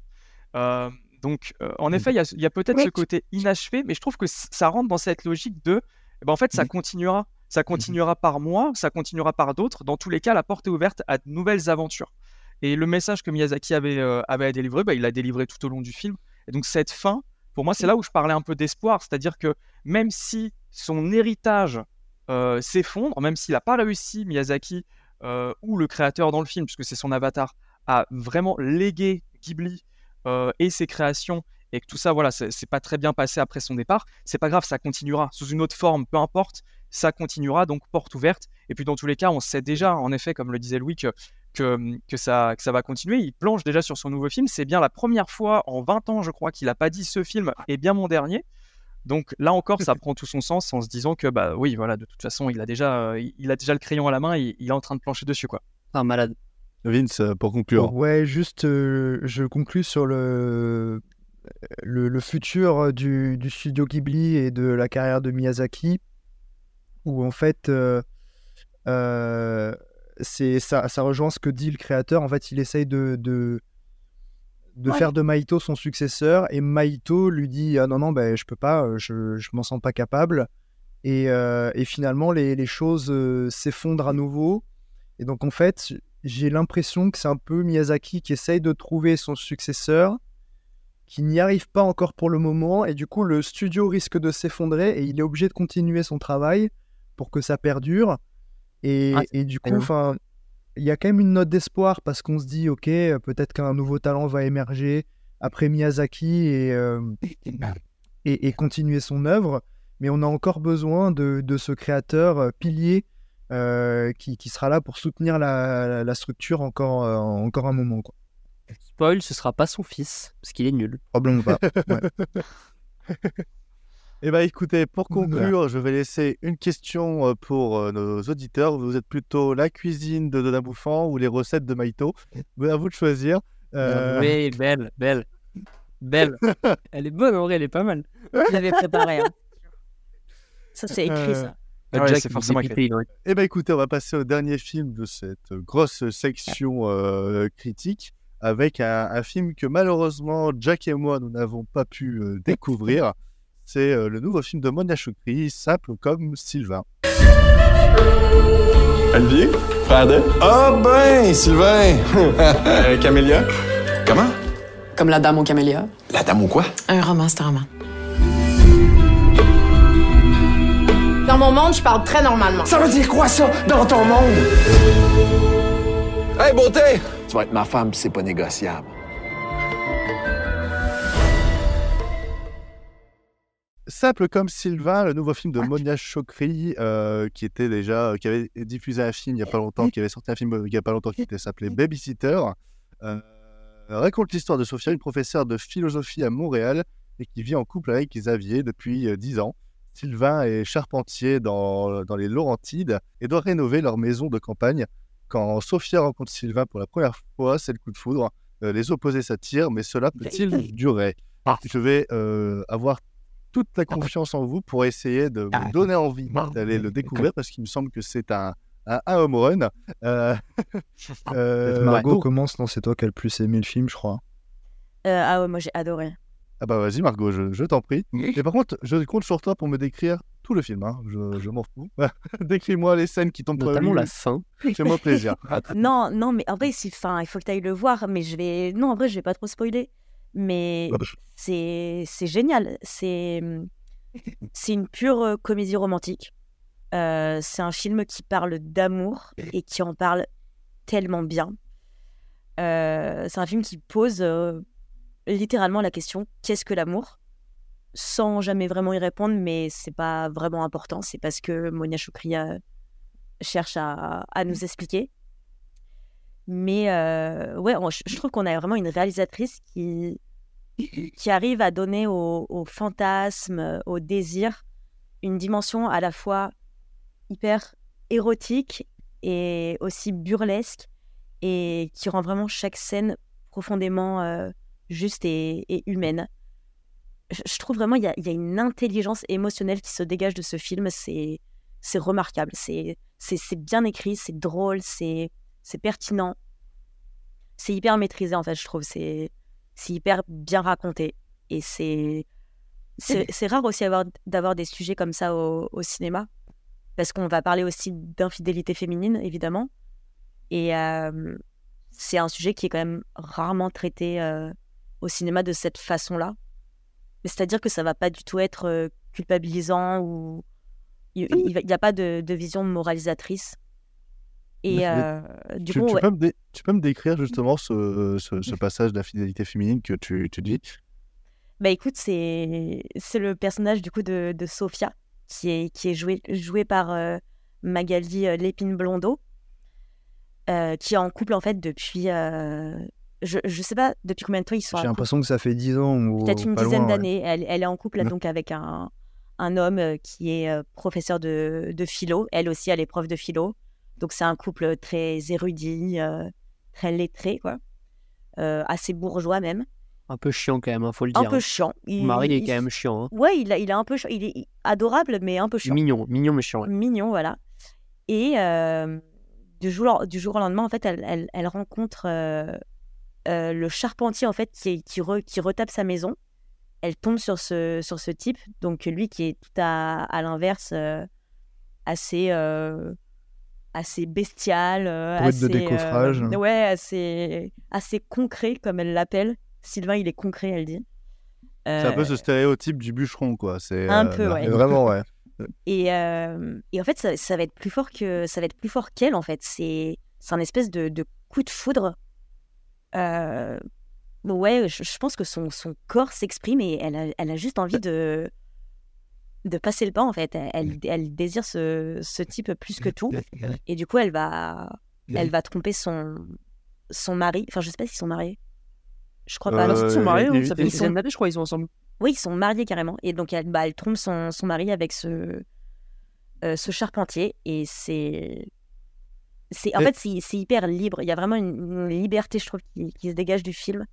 Et euh, en fait, ça, ça, ça rend des scènes assez, euh, assez jouissives, quoi. C'est. Oui, mais en quoi euh, je, Désolé, je t'embête un peu, mais c'est Ah, je oracle, d'imager. Euh, mais, euh, mais, mais, mais en, mais en quoi, en fait, justement, cette, euh, cette façon Parce que quand tu me la racontes, j'ai l'impression que c'est une infidélité normale. Mais comment, en fait, Chokri, dans sa mise en scène, dans son écriture, fait en sorte que ce, ça, ça, ça- ça se transmet comme une libération euh, comme, comme quelque chose d'assez unique et qui était inéluctable? Je sais pas si tu- Louis, tu veux répondre à cette question. Bah non, mais oui, justement, c'est ce que tu, pour rebondir sur ce que tu dis. euh, moi, ce qui me, ce qui, dans sa mise en scène, moi, ce qui me, euh, ce qui me saute tout de suite aux yeux dans, dans la question que tu viens de poser, c'est que, euh, bah déjà, il y a un, j'aime pas trop, j'aime pas trop employer ce terme, mais il y a un vrai female gaze en fait. C'est pas anodin en fait que le film soit réalisé par une femme, et ce qui fait qu'en fait, il y a un traitement des situations qu'on a habituellement dans des comédies romantiques, euh, qui qui, un- qui peut paraître un peu inversé en fait, enfin, qui peut paraître euh, un peu différent. Euh, mine de rien, c'est pas tous les jours qu'on voit. Il y en a, ça existe, mais c'est pas tous les jours qu'on voit des comédies romantiques réalisées par des femmes. Ça existe, mais la grande majorité sont réalisées par des hommes. Et ce qui fait que pas mal de situations en fait euh, euh, dépoussièrent un peu le genre ou, euh, ou traitent la situation d'une autre façon. Et ce qui rend en fait le film, à mes yeux, moi, très frais en fait, je trouve, et vraiment novateur pour le coup. Ok. Euh, Vince, tu, tu vas rajouter quelque chose? Je vois ta bouche en cul de. Oui. euh, euh, oui, en fait, euh, c'est un film euh, assez frais et surprenant. Euh, effectivement, on a, on a ce sujet d'adultère féminin qui est traité non pas en justifiant la pratique de l'adultère, mais plutôt en se concentrant sur les sentiments de, de Sophia, qui on voit est, est- dans cette relation certes stable, mais qui a l'air un peu euh, dévitalisée, un peu essoufflée. Et en fait, quand elle rencontre Sylvain, tout à coup, c'est euh, une bouffée d'air frais. Elle, euh, elle respire à nouveau. Elle, elle, euh, elle reprend un peu goût à la vie. euh, euh, elle fait euh, plein d'activités et tout, alors qu'avec son, avec son mari ou son mec, enfin, elle, elle faisait pas grand chose, j'ai l'impression, à part des dîners juste avec, euh, avec leurs amis. Bah, je faisais Parler de Pascal, la philosophie de Pascal. Et, euh, et, et en fait, moi, déjà, je trouve que l'écriture du film est hyper juste tout le long, euh, avec des scènes vraiment remarquables. Enfin, je pense à une des, euh, enfin, une scène de d'anniversaire, je crois. Je crois que c'est oui, c'est l'anniversaire de euh, vers la fin avec ses amis et donc Sylvain qu'elle a invité. Il y a une séquence de malaise qui est vraiment mais brillante, je trouve, de, de Ouais. bout en bout. Et, euh, et donc en plus de, ce- de cette écriture très juste, moi le film m'a beaucoup conquis visuellement. Alors déjà, on retrouve le, le directeur photo de, de- habituel de Xavier Dolan, André Turpin. Donc il y a une, une, écri- une, euh, une esthétique euh, en pellicule euh, très feutrée dans les intérieurs qui, qui rappelle beaucoup l'esthétique de Dolan. Mais en même temps, elle ne elle va pas le singer dans sa mise en scène. donc C'est ça qui est très bien. Elle a plein d'idées euh, visuelles, notamment des zooms que je trouve mais euh, fabuleux. Euh, des idées de montage super aussi. enfin, ça déborde d'idées en fait visuelles et je trouve ça hyper rafraîchissant. Et donc, c'est un film que je trouve très très beau, très frais et, euh, et la fin qui me rappelle un peu le- la fin des parapluies de Cherbourg, euh, enfin en tout cas dans le décor et un peu la situation me... est, est- est- est sublime. Donc euh, ouais, c'est un gros conseil euh, en tout cas. Margot. Oui, bah, c'est vrai qu'il il faut aussi parler de, de la mise en scène de, de Monia Chokri, euh, je pense. Parce qu'en en plus que ce soit bien raconté, c'est aussi un film qui est tellement bien réalisé. C'est Oui. C'est d'une grande richesse et, et d'une grande virtuosité, je trouve. euh. On a, ouais, enfin, comme disait Vincent, on a, je trouve qu'on a, on a une palette de, de textures et de, de couleurs. Le, le film se passe à, à l'époque un peu euh, automnale. On a, on a des teintes très automnales, on a des, des bruns, des oranges. Enfin, c'est, c'est, vraiment beau. La, la photographie est, est vraiment belle, je trouve.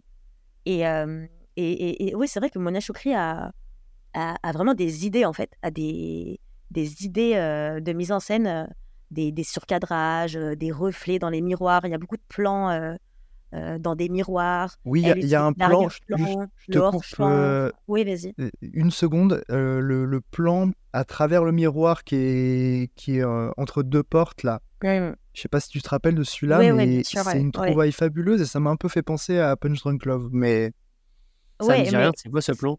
C'est le truc, vrai, ouais. le- la porte ovale là Quand, Ouais. quand son mari. Ouais, ouais, il est méga. Putain, il est tellement beau ce plan. Ah. De t'avoir coupé. Non, mais c'est enfin, c'est ça, il y a, il y a des trouvailles de, de mise en scène qui sont assez folles, je trouve. Elle, elle joue vraiment, ouais, même avec les perspectives, euh, pour isoler, pour, euh, pour confronter ses personnages. Enfin, c'est c'est très, très riche. Je trouve qu'elle qu'elle fait vraiment du cinéma et euh, elle le fait trop bien, en fait. Elle est, elle est vraiment trop forte. C'est c'est vraiment une réussite pour moi. Louis. Ouais, euh, pareil, pour rebondir sur la mise en scène, moi je trouve que les comédies en général prennent toujours euh, un élan supplémentaire, une force euh, plus grande dès lors que derrière on y insuffle de la mise en scène. Clairement, toutes les grandes comédies, c'est avant tout des, purs films de cinéma. Et moi je trouve que c'est si simple comme Sylvain, simple comme Sylvain, pardon, s'inscrit complètement en fait dans, cette démarche parce que comme on l'a dit précédemment, c'est un film qui est extrêmement soigné. comme l'a l'a évoqué, le travail d'André Turpin est complètement fou à la photo. Les plans sont dingues. Et j'insiste vraiment sur le fait que c'est un film qui est autant hilarant qu'extrêmement bien réalisé. C'est un pur film de cinéma. Euh, voilà, il y a, y a des Vraiment très drôle, tomber. ouais. Enfin, vraiment euh, très beau au niveau des teintes, comme l'a évoqué également Margot. Euh, mais moi, c'est un film qui, comme vous, je vais, pas, je vais éviter de vous paraphraser parce que globalement, on a, on a, on a fait le tour du film que, que je trouve globalement brillant et comme disait Vince, très frais également. Simplement, moi, j'ai passé, j'ai un- j'ai passé un moment assez délicieux devant le film, mais il y a quelque chose que j'aimerais quand même évoquer. Euh, je sais pas si je peux vraiment le mettre en défaut, je pense pas, honnêtement, je pense pas que c'est un défaut du film, mais c'est quelque chose qui m'a vraiment sauté à la gueule en saison du film et qui pouvait me, me laisser un peu, un peu de, de côté. C'est que je trouve que c'est un, un film qui me parle à de très nombreux instants. C'est un film que je trouve beau, euh, plutôt très juste sur ce qu'il dit du couple, des relations en général. Mais qu'en fait, je mets très souvent en relation avec un film qui est devenu un de mes préférés, qui est sorti il y a deux ans et que je trouve, que je considère comme étant un monstrueux chef-d'œuvre, qui est euh, Julien 12 chapitres de Joachim Treyer. Et euh, Bah, c'est. Enfin, c'est, enfin, c'est, les deux sont excellents en fait. Enfin, ils sont assez, ils sont assez complémentaires, mais ce qui, ce qui Ouais, ils fait sont que, fait que beaucoup de scènes en fait que, que je trouve brillantes dans Simple comme Sylvain, je, je me dis mais putain mais elles sont géniales ces scènes, mais, mais je les ai déjà vues ailleurs euh, chez Trier et j'adore le mais en mieux parce que je préfère le film de, Justine, de, de, de Joachim Trier, mais ça c'est personnel. Ah, je- le- Moi, je les mettrais pas en compétition. Enfin, je, Ouais, je, comprends qu'on parle aussi, au- on parle aussi d'infidélité euh, féminine chez, chez Trier. Du coup, c'est, on peut les, les mettre côte à côte. On peut Euh, les pas, pas comparer. en termes de thème, mais plutôt en termes de, de mise en scène, de, situation, de, de, Ah de non. situation. Ah, de- non, de- moi, je, ah, trouve en termes de mise en scène. Euh, Non, la, la mise en scène est différente, mais en termes de situation, en termes de cette situation, elle est cool. Ce propos-là, il est cool, mais je l'ai déjà vu ailleurs. Tu vois, moi, je, je, je c'est, clairement, euh, c'est clairement, enfin, ce que, ce que je pense, ça peut paraître. Je, je trouve que, que Chokri off- offre vraiment une proposition euh, assez euh, innovante et, Oui. et bien à elle. Je, je- Oui. je trouve que féminine, c'est ouais. c'est- ouais, vraiment bien à elle. C'est ce que j'allais dire, je pense, sans avoir vu le film, que euh, Trier, euh, Julien de Sapis, ce qui a été euh, vraiment beaucoup reproché à l'époque, c'était justement la, la- la- la vision très masculine qu'il y a derrière justement le, les, les- les péripéties et, et- et quelques décisions du personnage de, de Julie. Mais je trouve pas, en vrai, Euh, genre, euh, je l'ai vraiment revu dimanche soir. Ah non, moi, euh, Julien Mais- du chapitre, Louis, en vrai, moi, j'a- j'adore aussi. hein, c'est mon film Ouais. préféré de Je- et- et- 2021. Du coup, Ouais. ou 2000 ouais. Ben, Enfin, je, je, je- dis pas que les critiques qui ont dit ça ont raison, je dis juste que c'est quelque chose qui a été reproché.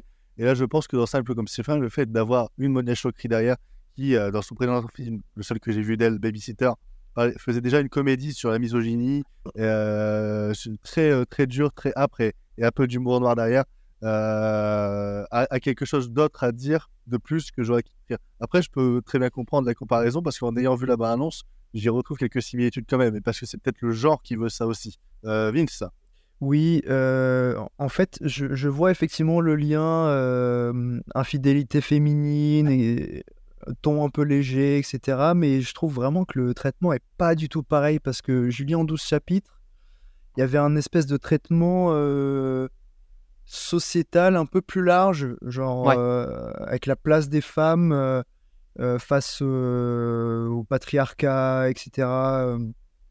Alors que là, Simple comme Sylvain, c'est un peu plus un monde en vase clos, euh, resserré sur euh, bah, le Sophia qui est un peu bourgeoise et euh, Sylvain qui, qui est plutôt de classe moyenne, un prolo quoi. voire prolo, mais et, et qui vont vraiment se concentrer sur les différences entre deux et donc entre leurs propres différences culturelles, alors que Julien Dos chapitre euh, parle vraiment de la société autour Mm. du couple. Quoi. Ouais, je- je vois ce je que pense que c'est plus intime. Simple comme Ouais. Sylvain est peut-être un film un peu plus intimiste.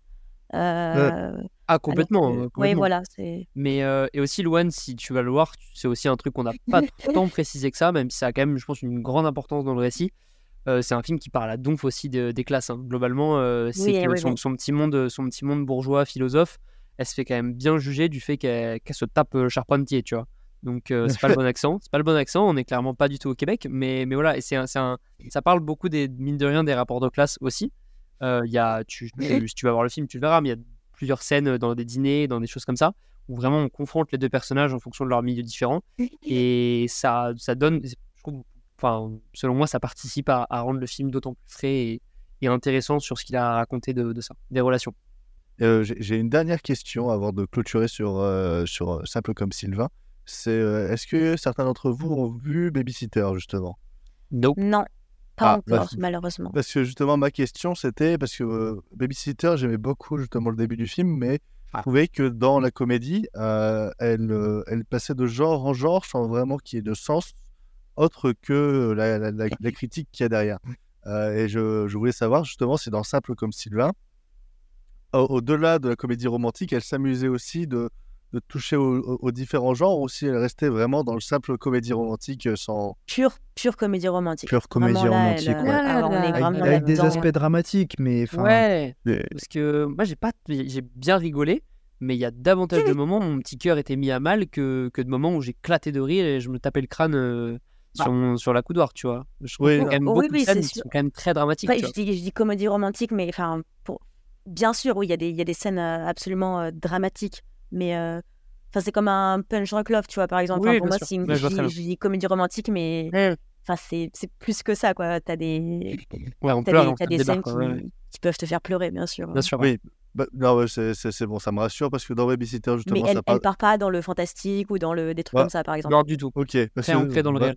Vraiment, Babysitter, c'est une comédie qui s'ouvre comme un film d'horreur, qui ensuite euh, part dans l'absurde, après dans le noir, donc ça, ça, ça, ça se divague un petit peu. C'est ça qui m'a un peu déplu dans, dans, dans, son présentation film, que je trouve pas mauvais pour autant. Euh, Est-ce que vous voulez rajouter quelque chose sur Simple comme Sylvain? La bande son est trop bien, voilà. La Je l'écoute bande en son, boucle je l'écoute en boucle aussi. Still Loving You des. Scorpions. Merci d'avoir mis cette musique. Ouais. C'est une de mes chansons merci. préférées all time. Elle Oui, est super bien mais- utilisée en plus. Mais même la bande son de La Forever, alors oui, oh Forever est Pavot est trop belle. J'écoute en boucle depuis deux jours. Ah, dans le train, j'ai écouté que ça. hein. Oh. Ah ouais, les amants et en voiture et cigarettes sous la pluie, vraiment foncez. Écoutez, Eh ben- écoutez la BO, elle est Elle est folle, la BO est incroyable.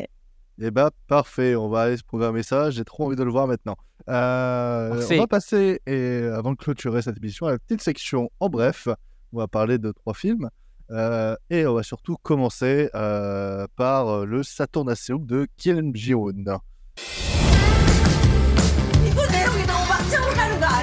나는 리더의 파업을 하네. 이거 분명히 반체제적이고 미풍양속을 해친다고 할 거야. 이거 태폐적이라고 할 거라고요. 시민은 어떻게? 여기 지금 뭘 숨어서들 찍고 있는 거야? 우리 공개적으로 맞죠, 그쵸? 공개적으로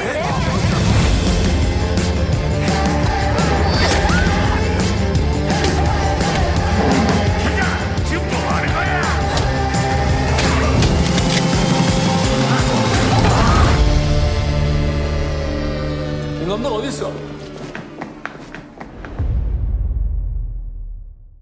Ça tourne à Séoul de Kim Ji-woon. C'est euh, c'est l'histoire du réalisateur, du réalisateur Kim qui souhaite refaire euh, le film de son, qui souhaite refaire le- la fin de son film Cobweb, mais les autorités de censure, les plaintes des acteurs et des producteurs ne cessent d'interférer et un grand désordre s'installe sur le tournage de, sur le, s'installe sur le tournage.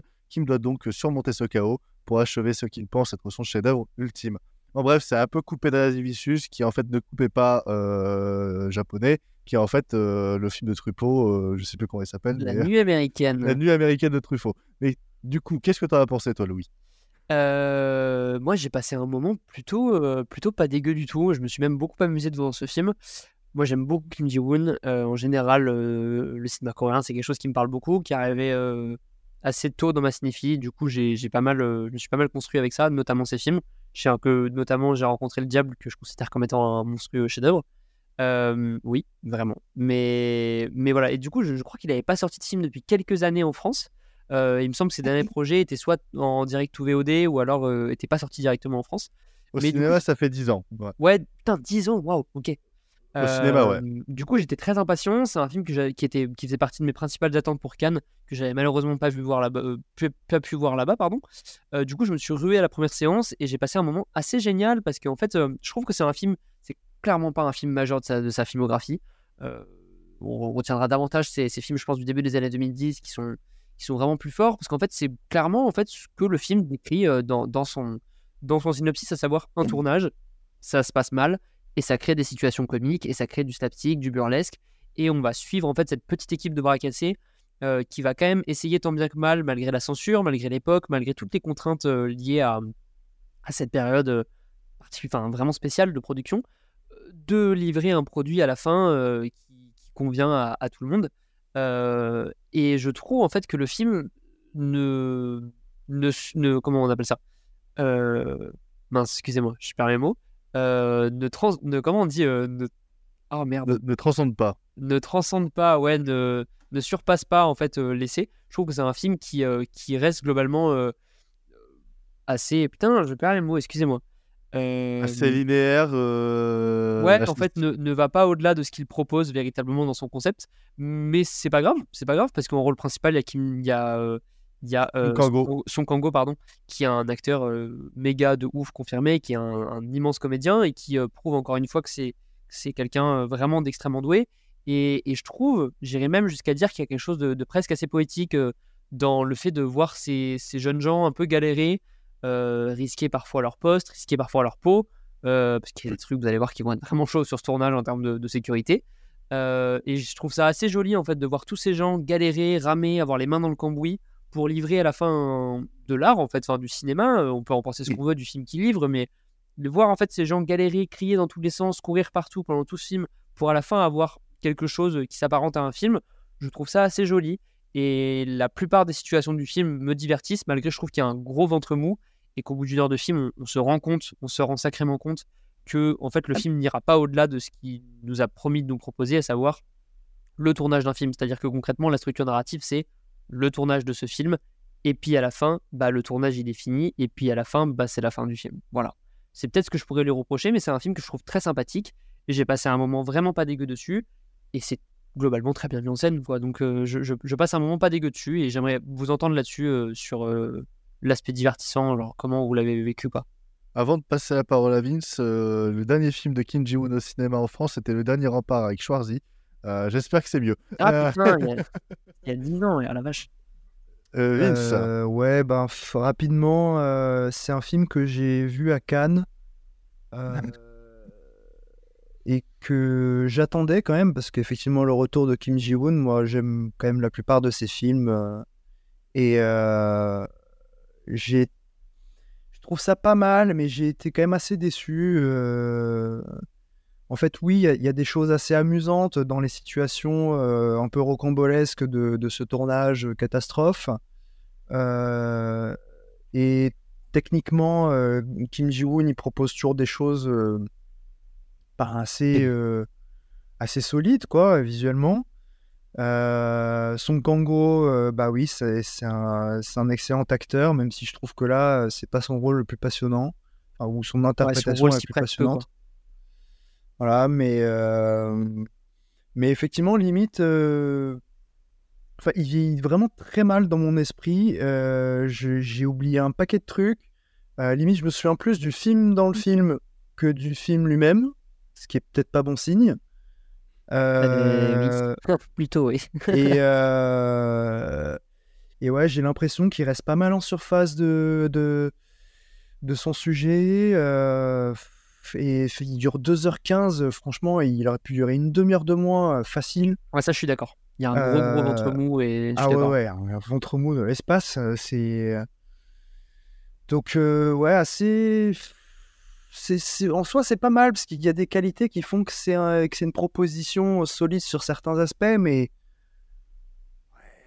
c'est euh, vu et oublié aussitôt, quoi. Enfin, franchement. euh, Ouais, mais ça ouais. reste quand même bien mis en scène euh, tout de même. hein. Oui, mais il propose pas grand-chose d'intéressant euh, par rapport à ses autres films, quoi. Franchement. euh, Ça, je suis d'accord. Bref, si vous êtes intéressé par euh, Ça tourne à Séoul, n'hésitez pas à aller vous faire votre propre avis. Sinon, euh, allez plutôt vous taper A Bittersweet Life, euh, Deux Sœurs ou Full King qui ressortent au cinéma Oui. par Jokers euh, la semaine du 15 euh, et peut-être encore après dans d'autres Pas cinémas. distribué à côté de chez moi, j'ai envie de crever. Non, mais c'est le genre de film qui après passe dans des soirées ciné-club, etc. Donc euh, si vous avez l'occasion de voir ces trois films, n'hésitez pas. Ce sera sûrement euh, un peu mieux que à Séoul, qui est juste un petit peu moyen. Euh, autre film en bref, c'est euh, le film L'Enlèvement de Marco euh, Bellocchio. Euh, bah, allons-y. Tutti ci hanno abbandonato, Santità. Salve Regina, Mater Misericordia. Suo figlio lo libereremo quando avremo liberato Roma. Siamo finiti. Noi siamo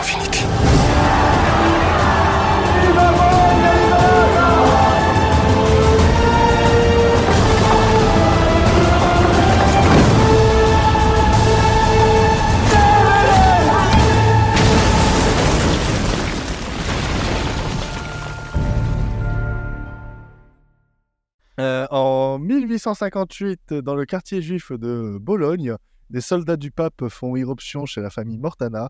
Euh, sur ordre du cardinal, ils sont venus euh, prendre euh, Edgardo, leur, fils de 7 ans. L'enfant aurait été baptisé en secret par sa nourrice étant bébé. Et la loi pontificale est indiscutable. Il doit recevoir une, éducation catholique. Je me suis arrêté là dans le synopsis. Après, ça spoil un petit peu quand même l'enlèvement. Euh, on est euh, trois à l'avoir vu, peut-être quatre, je sais pas. Ah, je l'ai vu. Franchement, en vrai, moi, j'ai pas grand chose à dire. Je, je m'en souviens mais- pas mais moi bien de plus, ce hein. film. C'est. Moi non plus. Mais c'est pour ça que je, je vais commencer tout de suite. Moi, c'est euh, et, et je vais pas euh, développer un peu plus mes arguments. Euh, moi, l'enlèvement de Marco Bellocchio. Alors, quand bien même Marco Bellocchio, je n'ai rien vu de lui et j'ai très hâte de voir le trait. Oh, cependant. Qui est une Euh, dinguerie. Vraiment. Oui, oui, je sais. Il faut juste que je me pose et que je le regarde et j'ai très, hâte de le voir. Trop, trop bien. Et je pense que l'enlèvement était peut-être pas la meilleure introduction à faire dans sa filmographie, étant donné que ça parle de tout ce que je déteste dans ce monde de merde. Euh, et donc, de ce fait, on va. euh, En fait, je, je trouve que c'est plutôt bien rythmé, plutôt bien écrit. Euh, la critique qu'il y a derrière euh, m'intéresse un peu. Euh, le problème, c'est que ça se passe dans des environnements qui, moi, me foutent, euh, me foutent des frissons et, et me rendent, euh, et me rendent très mal à l'aise. Euh, donc, euh, je ne suis pas du tout rentré dans ça. Et en plus, je trouve la photographie et la mise en scène, peut-être pas la mise en scène, mais la photographie et le teint que ça renvoie un peu trop téléfilm. Euh, je sais pas, il y a cette patine téléfilm. Quoi? Non, j'ai pas parlé- je parle pas de la mise en scène, je parle vraiment de la photographie. Le de- cachet de l'image, ouais. Le Ça- cachet ça de l'image. pas, je suis d'accord. Le, le- le cachet de l'image un peu trop téléfilm. Donc en fait, l'ambiance où se passent les événements du film me rend euh, morne. C'est-à-dire que déjà dans la vie réelle, je ne rentre pas dans les églises, ça me fout, euh, ça me fout le cafard. Donc là, passer tout un film dans des églises. euh, voilà. Et, et en fait, j'ai- ce rejet naturel par rapport au sujet du film, par rapport au- à, à tout le reste, qui fait que je ne rentre pas dedans. mais je reconnais certaines qualités d'écriture et de mise en scène durant certaines séquences qui, euh, qui peuvent valoir le coup de le regarder. C'est pas pour moi, euh, et je pense que c'est pas non plus pour Margot qui, euh, qui n'a pas grand chose à dire, donc du coup, elle, je en, en laisse plus, euh, 30 en fait, je- secondes. je, suis assez d'accord avec toi sur euh, Louis va péter un câble, mais euh, c'est vrai que je suis assez d'accord avec toi sur le côté un peu, je dirais peut-être pas de téléfilm, mais peut-être très, Série télévisée. très, hein. très académique en fait, très formel dans, dans la manière de, je sais pas, de, de composer les plans. En fait, comparé au traître, c'est tellement moins grandiose, tellement moins prise de risque.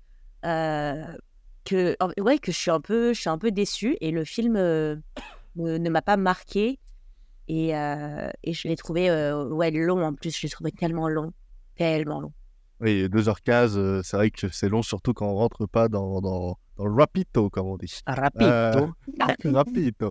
Euh, Vince, qu'est-ce que toi t'en as pensé, toi, de l'enlèvement? Ouais, ben euh, honnêtement, euh, j'avais adoré le traître et euh, quand j'ai juste vu le synopsis de ce film, je me suis dit oh, alors ça déjà c'est un sujet hyper intéressant et en plus entre les mains de Marco Bellocchio, ça va être un brûlot politique euh, flamboyant et j'ai été un peu déçu. En fait, je trouve que je trouve quand même que c'est un bon film. Il y a pas mal de qualités, mais en fait, ça aurait vraiment pu être grandiose, euh, encore plus euh, avec Bellocchio euh, derrière la caméra. En fait, j'ai surtout un problème avec la, avec la narration plus que la mise en scène, même si il y a quand même certaines scènes dramatiques qui, je trouve, sont beaucoup trop surlignées par l'interprétation des acteurs et la musique pompière comme pas possible, qui te casse les oreilles juste pour te dire là c'est dramatique. Ah, c'est vraiment l'enfer sur terre. Pour nos auditeurs, pompière, ça veut pas dire qu'elle fait papon papon. Hein, c'est... Voilà. Euh, Attends, du coup, j'ai une, question, Vince. Euh, la musique Vampire, moi j'ai j'ai pas revu le film depuis, mais euh, c'est la. On parle, tu parles de la musique genre qu'il y a au générique de fin, genre tu sais la, la musique. euh, L'opéra qui est derrière, je pense. au générique de fin, je sais Euh, plus, mais dans plusieurs séquences, euh, il y a une grosse musique qui vient derrière. euh. Putain, mais je la Euh, kiffe, moi, je trouve qu'il y a un. Enfin, je sais pas, j'adore cette musique. Ok, Ah, ok, bah, c'est marrant bon, d'avoir bref. vu l'anime parce que. Je, te- ok. je te- je te laisse terminer. Je- euh, et, et en fait, mais, mais, mais au-delà de ça, j'ai eu surtout un problème avec la narration où en fait, euh, il y a cette situation donc d'enlèvement de cet enfant euh, par euh, l'Église catholique parce que soi-disant euh, sa, sa nounou l'a baptisé en secret euh, déjà. euh, en fait, véri- vérifier la, la, la véracité et le et, et certifier ce baptême en fait, genre euh, dans un premier temps, le de dire ah oui. euh, Faites un voilà, constat. euh, je, je l'ai je l'ai baptisé. Euh, Ils disent pas voilà. euh, ils disent pas voilà, évidemment. Euh, Voilà. Mais euh, en fait, il y a une urgence de cette situation avec cette famille qui est désespérée, qui veut absolument récupérer leur fils et prouver euh, en justice que bah, ce baptême n'était pas valable et qu'il n'y a aucune raison de, de, de, voilà, de, de kidnapper. Et en plus, avec ce pape qui est une figure, une figure un peu monstrueuse, on a l'impression. euh, il, est, il est traité un peu. euh, J'ai l'impression qu'il va violer tous les enfants euh, que. qu'il qu'il éduque, mais c'est peut-être que moi qui ai eu cette impression. Non, non, son regard nous dit clairement ça. hein. Ouais. Euh, voilà. euh, et, et donc, en fait, tu dis, mais il y a urgence à récupérer ce gosse au plus vite. Et en fait, à un moment du récit, alors que littéralement le combat n'est pas terminé, hop, il y a un saut dans le temps de, je sais pas, euh, 10-15 ans, je me rappelle plus. Peut-être 20 ans, je sais plus. Où le, on, on trouve le gosse qui est maintenant adulte, un jeune adulte, qui est désormais totalement matrixé par la culture chrétienne. Ok, pourquoi pas, c'est intéressant aussi. Mais en fait, j'ai l'impression qu'il manque 30 minutes avant, en fait, avant d'arriver à ce point, à, à- à ce point de vue-là. Et, et, et, et je comprends pas pourquoi il va pas au bout des choses. Enfin, c'est le sujet pour moi n'est pas abouti. Et, et dans les mains de Marco Bellocchio, qui aurait pu sortir un brûlot politique absolument fabuleux, je trouve ça décevant. Que ce soit juste un bon film. Euh, Louis, pour conclure. Ouais, euh, moi j'ai peut-être le plus enthousiaste de vous. Bah, je ne veux pas vous paraphraser, mais genre, je, moi je, je- j'avais j'avais un excellent souvenir qui a peut-être un peu vieilli euh, dans ma mémoire, mais je, je me rappelle vraiment avoir été sidéré par, euh, par la façon dont il composait ses cadres, la, la beauté de la photographie et tout. Et euh, ce que vous semblez reprocher au film, ça reste globalement euh, quand même majoritairement son classicisme. C'est la façon dont, dont le, le- l'histoire est abordée de manière extrêmement linéaire et classique. Moi, je trouve qu'il en tire toute sa force en fait parce que ça fait un, ça fait un film, je trouve, qui euh, peut-être a des petits problèmes de rythme, mais qui, euh, qui se tient quand même très bien. En plus, je trouve qu'il arrive à, à mélanger euh, à la fois un pur drame familial avec. Moi, je trouve que pour le coup, le brûlot est respecté. Moi, je trouve que clairement, on est, on est sur quelque chose qui est complètement à charge contre la religion. Et moi, je, je ressens ça. Et je trouve qu'il arrive en fait à faire un espace de, mélange de genres et, notamment aussi visuel qui, pour moi, donne un, film très dense. Très dense. Peut-être un peu trop classique, peut-être un peu trop. euh, qui manque peut-être de, de relief ou de, d'interprétation, de choses comme ça. Mais cela étant que je trouve que, que c'est un film qui me, qui me parle énormément et que et je trouve euh, le, le sujet relativement, enfin plutôt très bien traité. Et euh, mais j'aimerais beaucoup le revoir. J'ai pas eu le temps d'aller, d'aller le revoir, mais vraiment euh, c'est un film où je regarde un, un très bon souvenir et, euh, ça faisait partie de- des films que j'avais préférés à Cannes, là où beaucoup de gens étaient un peu restés en dehors dû au, bah, au classicisme de la mise en scène et parfois à l'histoire un poil trop linéaire et qui manque de, voilà, de retournement. Moi, c'est un film que je, que je trouve assez, euh, assez brillant et je trouve que Marco Bellocchio, malgré ses, euh, ses 82 ans, est encore capable de, de grands, grands instants de mise en scène. Et notamment, je trouve, c'est ce sera un plan qui, qui va vous parler. Le plan, notamment, on les suit en train de courir avec les drapeaux qui vont au balcon, avec la statue qui tombe et avec la grande musique de Shostakovich derrière qui bombarde. Moi, je trouve ce plan complètement fou et ça, je me rappelle, ça m'avait donné des vertiges. Et voilà, moi, c'est un film que j'aime énormément et, et que je défendrai. Voilà. Eh ben, allez, euh, n'hésitez pas à aller voir l'enlèvement pour vous faire votre euh, propre avis. On va maintenant passer à la dernière partie de cette émission, c'est la partie euh, le défouloir. On se fait plaisir, on tape sur l'ambulance, on tape sur, sur les trucs qui vont mal. Et en ce moment, qu'est-ce qui va mal? C'est Marvel. Marvel, ça va très très mal. Oui. Euh, et il y a quelqu'un qui trépine là depuis euh, 20 minutes parce qu'il n'a pas encore ouvert la bouche euh, et qu'on n'a pas entendu depuis très longtemps. Euh, Jack, euh, je te passe le coup de poing américain, la batte, euh, et fais-toi plaisir. Eh ben, c'est parti. On va parler de The Marvels, hein, donc Marvel Studios épisode euh, 33. Alors je précise tout de suite, pour désamorcer un peu le truc, je fais pas partie de ceux qui défoncent le film et qui trouvent que c'est une la énorme batte. merde. La attends, attends, attends. J'ai quelques cartouches à placer.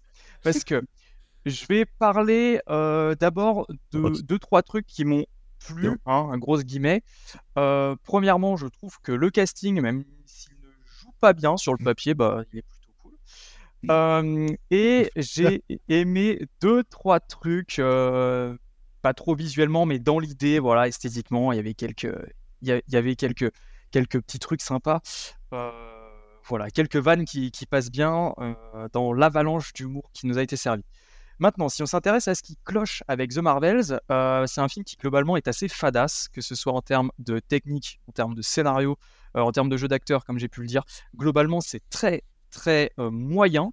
Ça en fait un film qui n'est même pas un désastre marrant à regarder comme d'autres précédemment, hein, comme Ant-Man 3 par exemple, où au moins tu peux te taper euh, des barres devant tellement c'est c'est ridicule. Là, c'est tellement dans la moyenne que, euh, que tu t'en fous. C'est insipide au possible.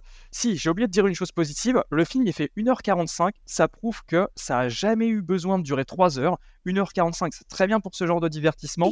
Euh, il faudrait que Marvel vraiment revoie du coup son format de film parce que celui-là, bah, c'est- parfait. On a moins l'impression de perdre son temps du coup. Parmi les choses que j'ai trouvées vraiment assez problématiques et qui me paraissent vraiment énormes, et, et- et pour moi c'est impossible qu'il n'y ait pas pensé, euh, j'y vois presque un geste cynique, c'est-à-dire que ce film, The Marvels, repose sur l'interchangeabilité de ses héros. C'est-à-dire que on a trois héroïnes euh, qui se distinguent euh, de pas grand-chose par l'âge, euh, par la couleur de peau, mais en fait ils n'en font rien, ils racontent rien avec ça.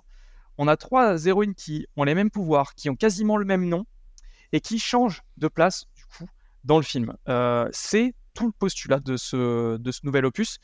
Et en fait, ça ne fait que prouver une chose, ça ne fait que prouver ce qu'on reproche, que ce qu'on reproche depuis des années à Marvel est vrai. Tous leurs personnages sont remplaçables. On peut mettre n'importe qui dans n'importe quel rôle, on y verra que du feu.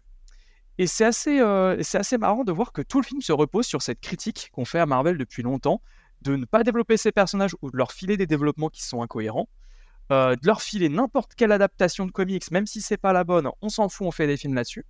Et, et je me dis que c'est, c'est pas possible qu'ils se soient pas rendu compte de ce qu'ils mettaient en, de ce qu'ils mettaient en scène. C'est pas possible de, d'appuyer à ce point-là, sans s'en rendre compte, le fait que leurs personnages, c'est juste des pions dans un gigantesque euh, échiquier. C'est les un réalisateurs, gigantesque hein, terrain de jeu. euh, Je pense qu'ils sont Marvel, super hein. cyniques. hein. Exactement. Justement, euh, on en vient au réalisateur, où là, du coup, c'est même logique. C'est-à-dire que n'importe qui peut réaliser n'importe quoi. Nia D'Acosta, elle avait fait un boulot que j'avais trouvé assez pertinent sur le Candyman. Euh, j'avais trouvé qu'elle s'était quand même pas mal bien approprié le truc, elle l'avait pas mal modernisé, et surtout la mise en scène, surtout la photo avait de la gueule. Là, techniquement, euh, c'est c'est un téléfilm, je dis ça très péjorativement, la photo est d'une platitude totale, les fonds verts sont pas catastrophiques, mais ils sont extrêmement voyants, et, et en fait, n'importe qui aurait pu le réaliser. N'importe qui aurait pu réaliser ce truc.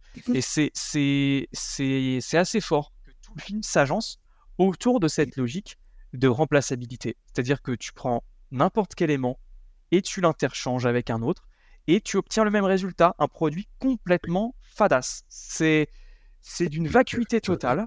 C'est c'est c'est même pas drôle à regarder comme je le disais, c'est même pas divertissant. C'est ça, ça fait de la peine.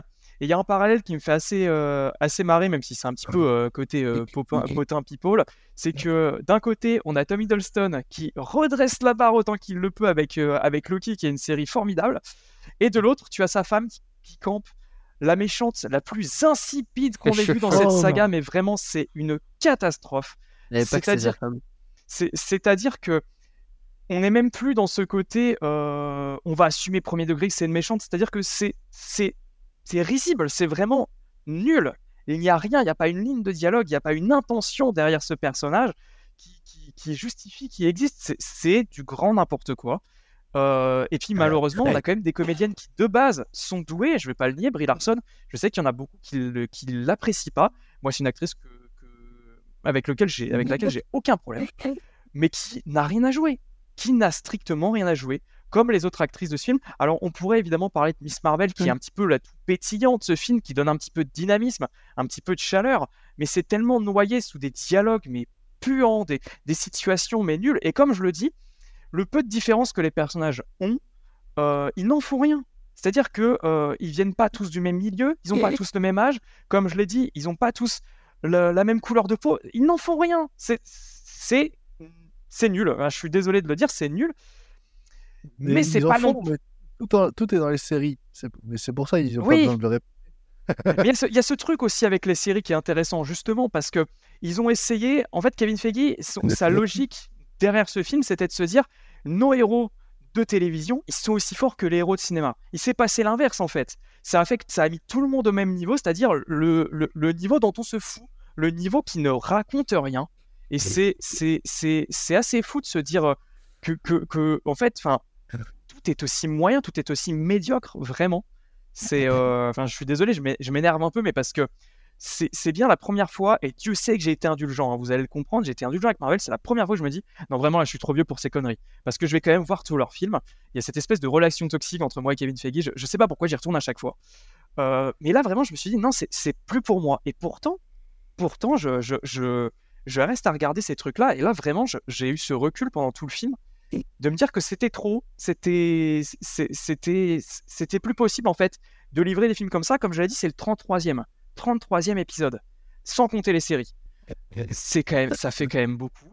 Et, et là, plus que jamais, on sent le côté perdition, quoi. C'est-à-dire que d'un côté, ils ont un postulat, euh, ils ont un concept fort en disant on va interchanger les personnages. De l'autre, ils tentent quand même de grappiller un petit peu le côté multivers euh, à la fin en ouvrant une brèche et tout. Mais bon, le multivers, ils l'ont raconté de 45 façons dans cette saga. Il n'y en a pas une qui se coordonne à l'autre, c'est insupportable. Euh, et derrière, c'est censé être Captain Marvel 2. C'est-à-dire que c'est un bordel sans nom. Enfin, c'est n'importe quoi. Et les scores au box-office parlent, du coup. Parce que comme Ant-Man 3, c'est un four. Je pense que même que le four est plus violent, du coup, pour, pour, pour The Marvels. Euh, c'est bon. On en a marre. On en a marre.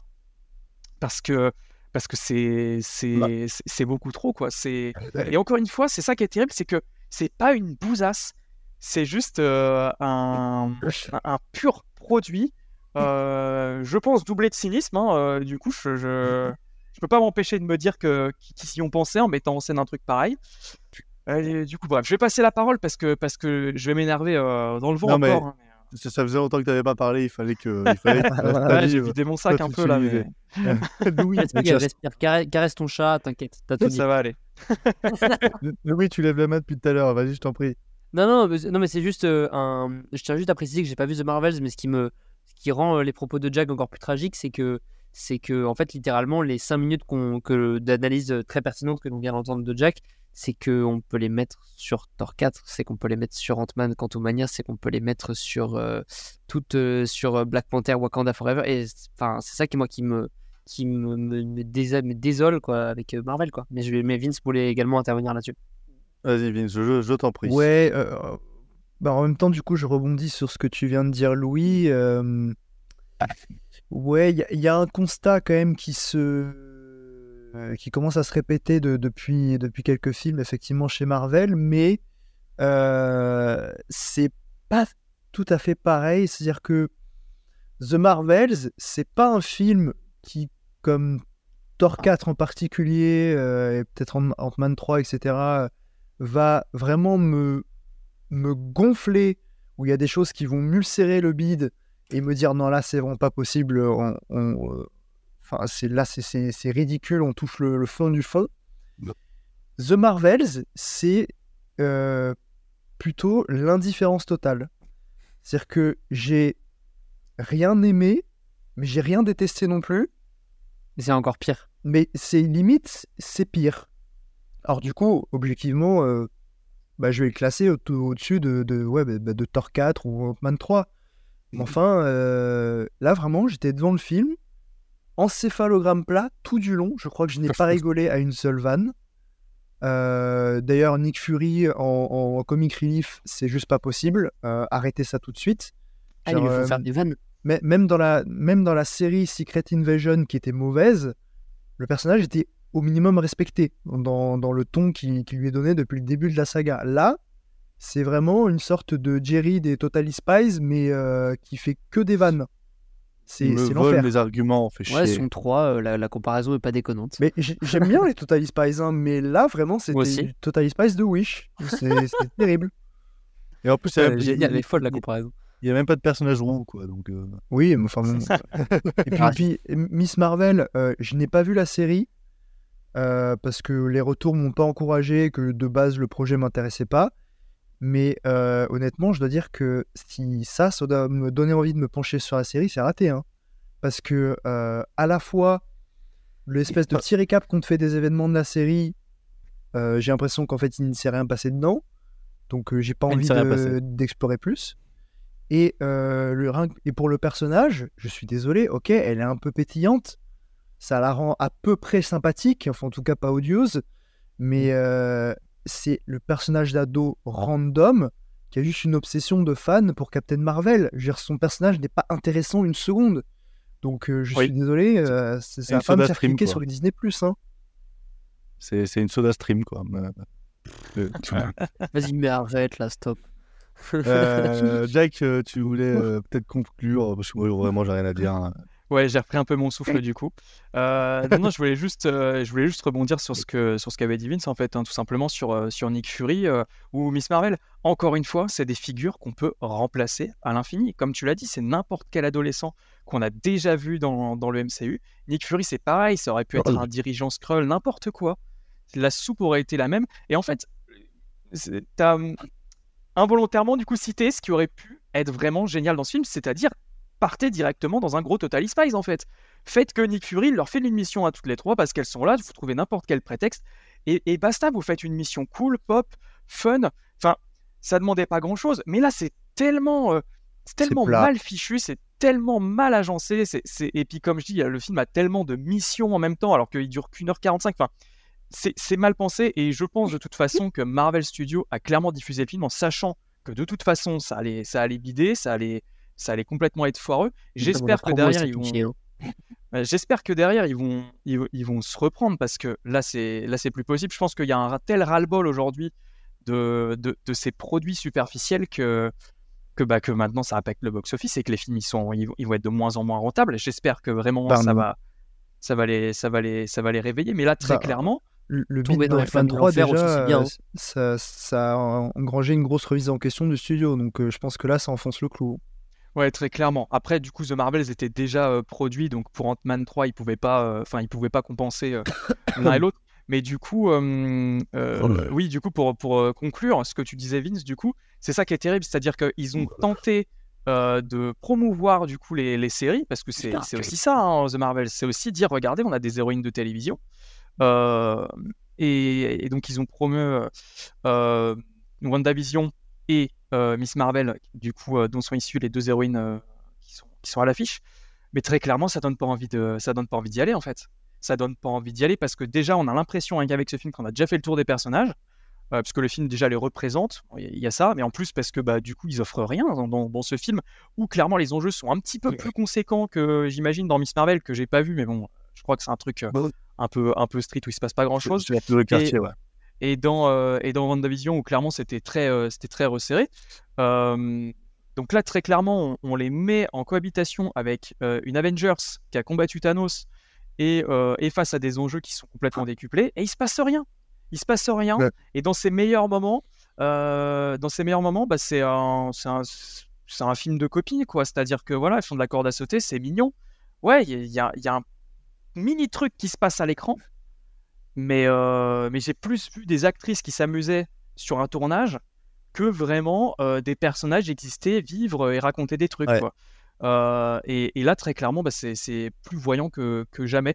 Donc, encore une fois, voilà, ça en fait pas la pierre des daubes de, de, de Marvel. Euh, comme l'a dit Vince, c'est pas le plus nul et j'en mets d'autres largement euh, euh, au-dessus dans le, dans le panier pourri euh, comme euh, Thor 4 ou Ant-Man 3.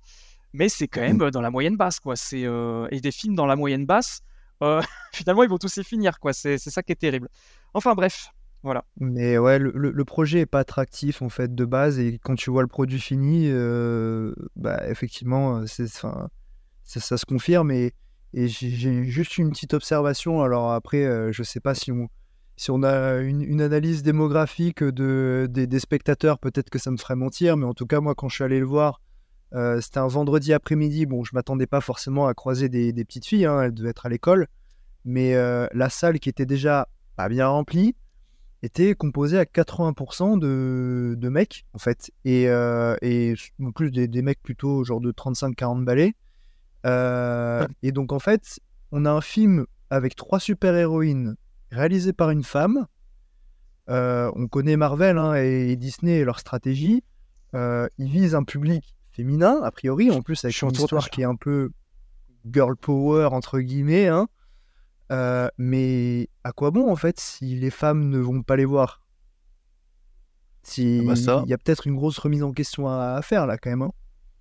Après, c'est Ouais. pas un film que destiné pour les femmes. Enfin, bizarre, non, de faire un film qui est spécialement destiné pour les femmes. Ah non, c'est Oh, ouais, ça, pour les mecs aussi, mais vois, ça doit donc, attirer euh, aussi euh, un public féminin. Tu vois, qu'il y en a peut-être ras-le-bol de voir que des Venant de Disney et de masculins. Marvel, ça m'étonnerait pas qu'ils se, rejou- qu'ils se sont regroupés dans un bureau en disant il faut qu'on fasse un film pour attirer le public féminin. Ah ça oui, oui. m'étonnerait même pas d'eux, quoi. Bah, c'était tout le postulat de Captain Marvel, hein, premier du nom. hein. Toute la com Bah s'était articulée au fait de... enfin, autour du fait que je suis une femme et je suis le personnage le plus puissant de cet univers. Euh, toutes les bandes annonces mettaient ça en valeur. Et là, très clairement, c'est euh, Captain Marvel 2. Quoi. Ah. Donc, euh, il y a la volonté de, de récupérer euh, ce public. Après, très clairement, euh, même chose pour moi, hein, au niveau. Enfin, ça, c'est de l'analyse de, de comptoir, hein, mais dans ma salle, euh, on il y avait déjà personne. On était trois et on était que des mecs. Donc, euh, voilà. Et j'étais le plus jeune. Donc, euh, ouais, ce serait intéressant d'avoir les, les chiffres à, ce- à- à ce niveau-là. Quoi.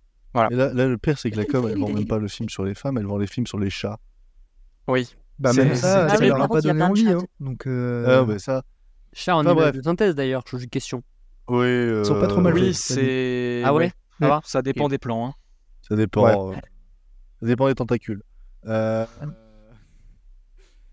Pour, co- pour conclure, euh, si vous avez envie d'aller voir euh, un film, euh, un sous Totally Spies fait par Marvel avec euh, un passage de comédie musicale, Brie Larson déguisée en Ah, princesse. Disney oh là et le fauve des X-Men qui apparaît dans la scène d'une pote générique, Oh et ben allez voir Yes. euh, The Marvels. Euh, c'est dégueulasse, c'est moche et ça pue un peu le bras. Euh, et c'est actuellement en salle pour bider. Euh, des bisous. Euh, Rien qu'avec ces 10 secondes là, t'as été encore plus piquant que les deux réunis là, genre vraiment. Euh, imagine si j'aurais fait le monologue. Euh, Parce que j'ai pas parlé du fait que euh, dans- pendant tout le film, je me suis dit ah putain ça tombe bien pendant tout le film ils disent oui pour Allah il faut sauver Allah Ah, j'ai vu ta, j'ai vu ta truc sur Letterboxd, je me suis tapé une grosse barre. Parce que tu, tu l'as vu en Non, ouais. VF Je l'ai vu en VF, oui. oui Ah oui, oui, c'est pour ça, oui. ouais. Je vais pas me faire chier à aller voir un Marvel en VO. Au bout d'un moment, euh, déjà que je prends du temps pour euh, regarder le film, je vais pas prendre du temps pour lire les sous-titres. Euh, Ouais, je crois qu'il passe que en VO, un truc comme ça, tu vois. Mais non, non, bah, en fait, dans, le- dans le- dans le film, il y a tout un événement qui se passe sur la planète Allah. Allah, H-A-L-A. Sauf qu'en fait, il, il- il- il marque le nom de la planète, genre, au bout d'une heure. Et donc, avant, ils disent pour Allah, pour, euh, pour sauver Allah, le peuple pour Allah. Et donc, du coup, j'ai fait super. Et surtout que cette planète-là veut décimer un peuple parce que euh, Brie Larson a, a tué euh, le, le- le maître de, de- de cette planète, qui était une IA. Euh, Putain, et donc, du coup, j'ai fait, j'ai fait plus tard avec Israël-Palestine, c'est c'est bon timing quand même. euh, Quelqu'un attaque l'un et l'autre veut décimer l'autre. j'ai fait super. Enfin bref, euh, film de merde, mais on va conclure euh, cette émission. Euh, émission qui, on, on a parlé de vraiment tous les genres de films qu'on peut retrouver au cinéma, donc on peut se féliciter pour ça. On Oui. a vraiment parlé de tout ce qu'il fallait. Euh, en tout cas, j'espère que ça vous a plu. Merci, euh, merci Vince pour ta euh, participation. Ben, ma foi, merci à vous, c'était très sympa et j'espère que ça plaira aux auditeurs. Euh, merci Margot pour, euh, pour ta participation. Merci à vous, c'était très très cool. Et euh, bah, j'espère une prochaine, très vite. Merci euh, Jack euh, pour ta participation. Est-ce qu'on aura le droit à un petit épisode sur Loki là Ah Ouais, bah tu sais que du coup, dès demain soir, ça y est, ça réenregistre hein, sur Loki, donc ça Eh oui. arrive, ça arrive, on est chaud. Eh ben, ça va enchaîner les épisodes. Vous allez être gâtés pour Noël. Euh, Et euh, merci euh, Louis pour, pour ta sa participation également. Mais de rien, toujours un plaisir. Et manger du pot-au-feu, c'est bon pour la santé. Ah oui, manger du pot-au-feu et allez même le voir au cinéma avant d'aller vous réserver un petit resto pot-au-feu là. Voilà. Vraiment petite Double soirée. programme petit date. Je veux un carré de veau. Et- Ouais, je veux un carré d'agneau. Un carré d'agneau. C'est un carré de veau dans le film. Non, c'est un carré d'agneau. Carré d'agneau. Non, non, Pire, carré de veau. enfin, un truc. Non, c'est un carré d'agneau, t'es fou ou Non, je pensais que c'était un carré d'agneau et ils ont dit carré de veau. Un Je carré ah, de veau C'est c'est carré de veau. Voilà. Ah ouais Il y a vraiment deux teams là. Non, euh, c'était la dernière- le dernier C'est quoi l'actu que je présenterai euh, et que je, je- je présente justement. Euh, la, prochaine, la, la succession est en marche pour 2024. Euh, J'espère que, que ça vous plaira, euh, que ce soit pour le podcast comme pour le site, beaucoup de choses vont changer euh, parce qu'une nouvelle année, des nouvelles résolutions et de nouveaux projets, mais toujours accompagné des meilleures personnes. Euh, C'était l'équipe de euh, C'est quoi le cinéma? Euh, je sais pas quand est-ce que cet épisode sortira, mais n'hésitez pas à aller au cinéma et sur ce, euh, passez euh, de, de bons moments en famille. C'est toujours bien en ce moment dans ce monde de merde. Bisous à tous. Dommage que vous nous quittiez, alors que ça commençait à devenir passionnant. Oui,